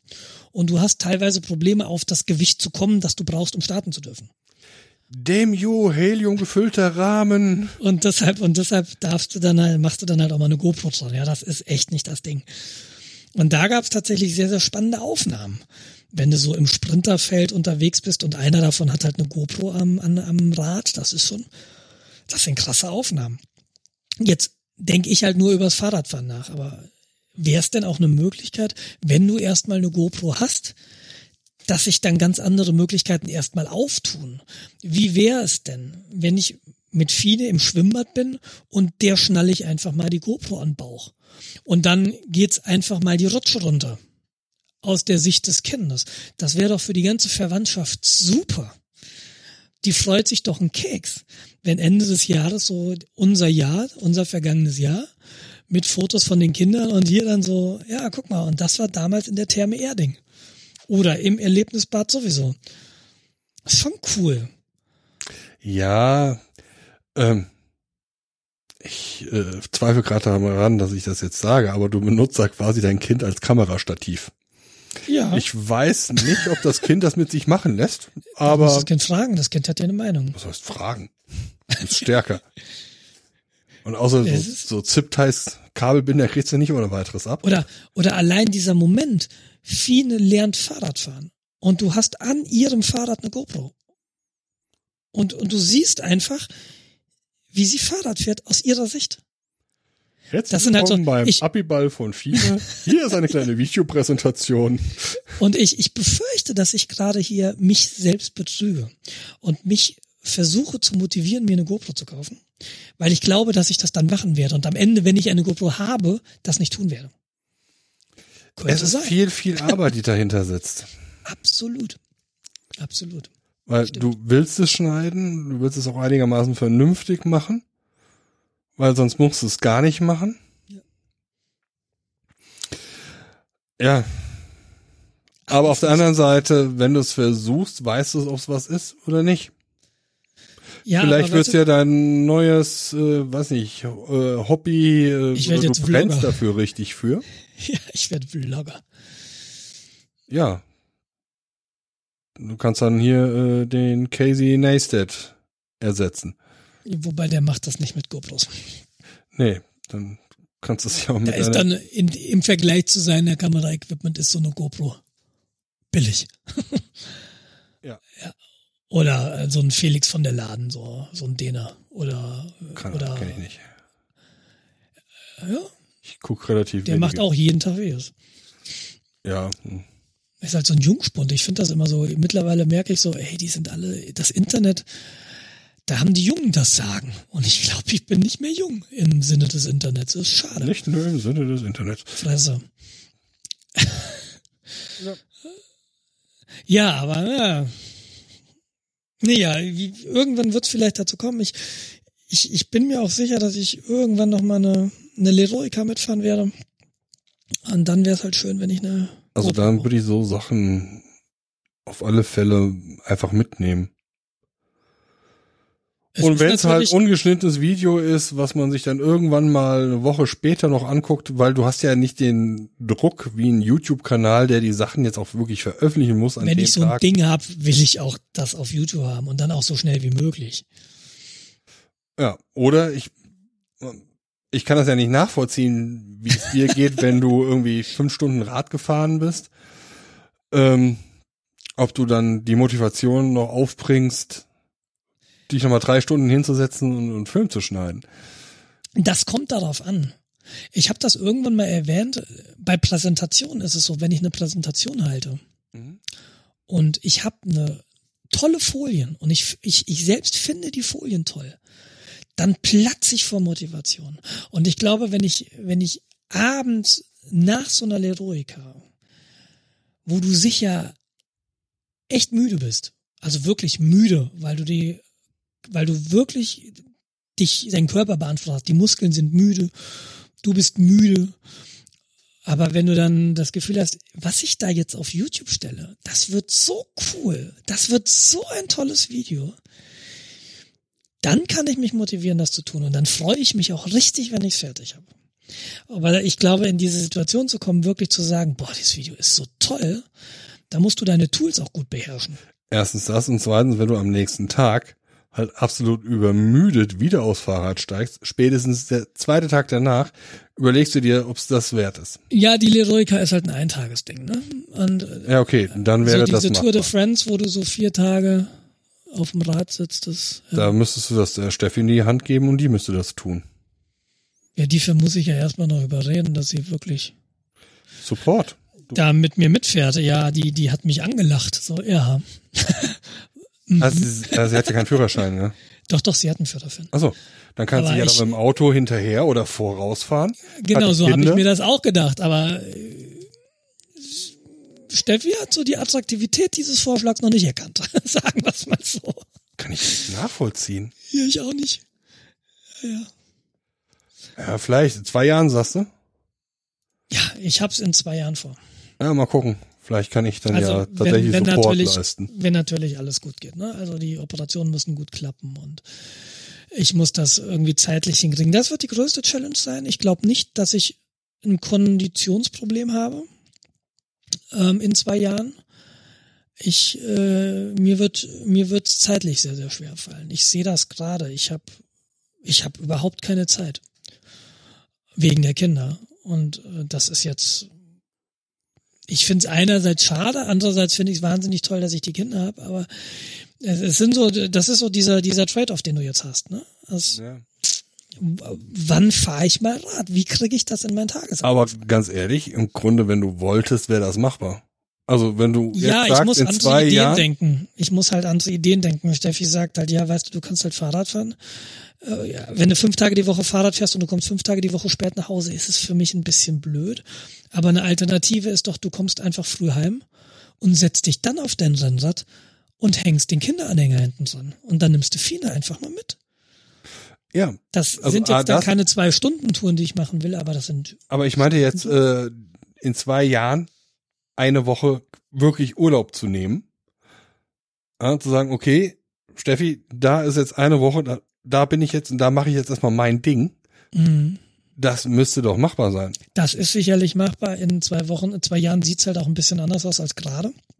Mit einem Kind, das sich nicht bewegen kann, das irgendwie die ganze Zeit Hunger hat. Genau, ihr habt, ihr habt einen Frischling. Das ist genau. Genau, nee, das kriegen wir auch hin. Aber wie gesagt, ich muss halt und dann wird Steffi Ich muss halt zwischendurch sagen, Fahrrad fahren. Wenn ich jetzt zwei Jahre kein Fahrrad fahre, komme ich den Berg nicht hoch. Das ist richtig. Aber da hat Steffi ja schon einen guten Vorschlag gehabt. Ja, genau, genau. Ja, und du musst es ja auch nicht jeden Tag in der Woche machen.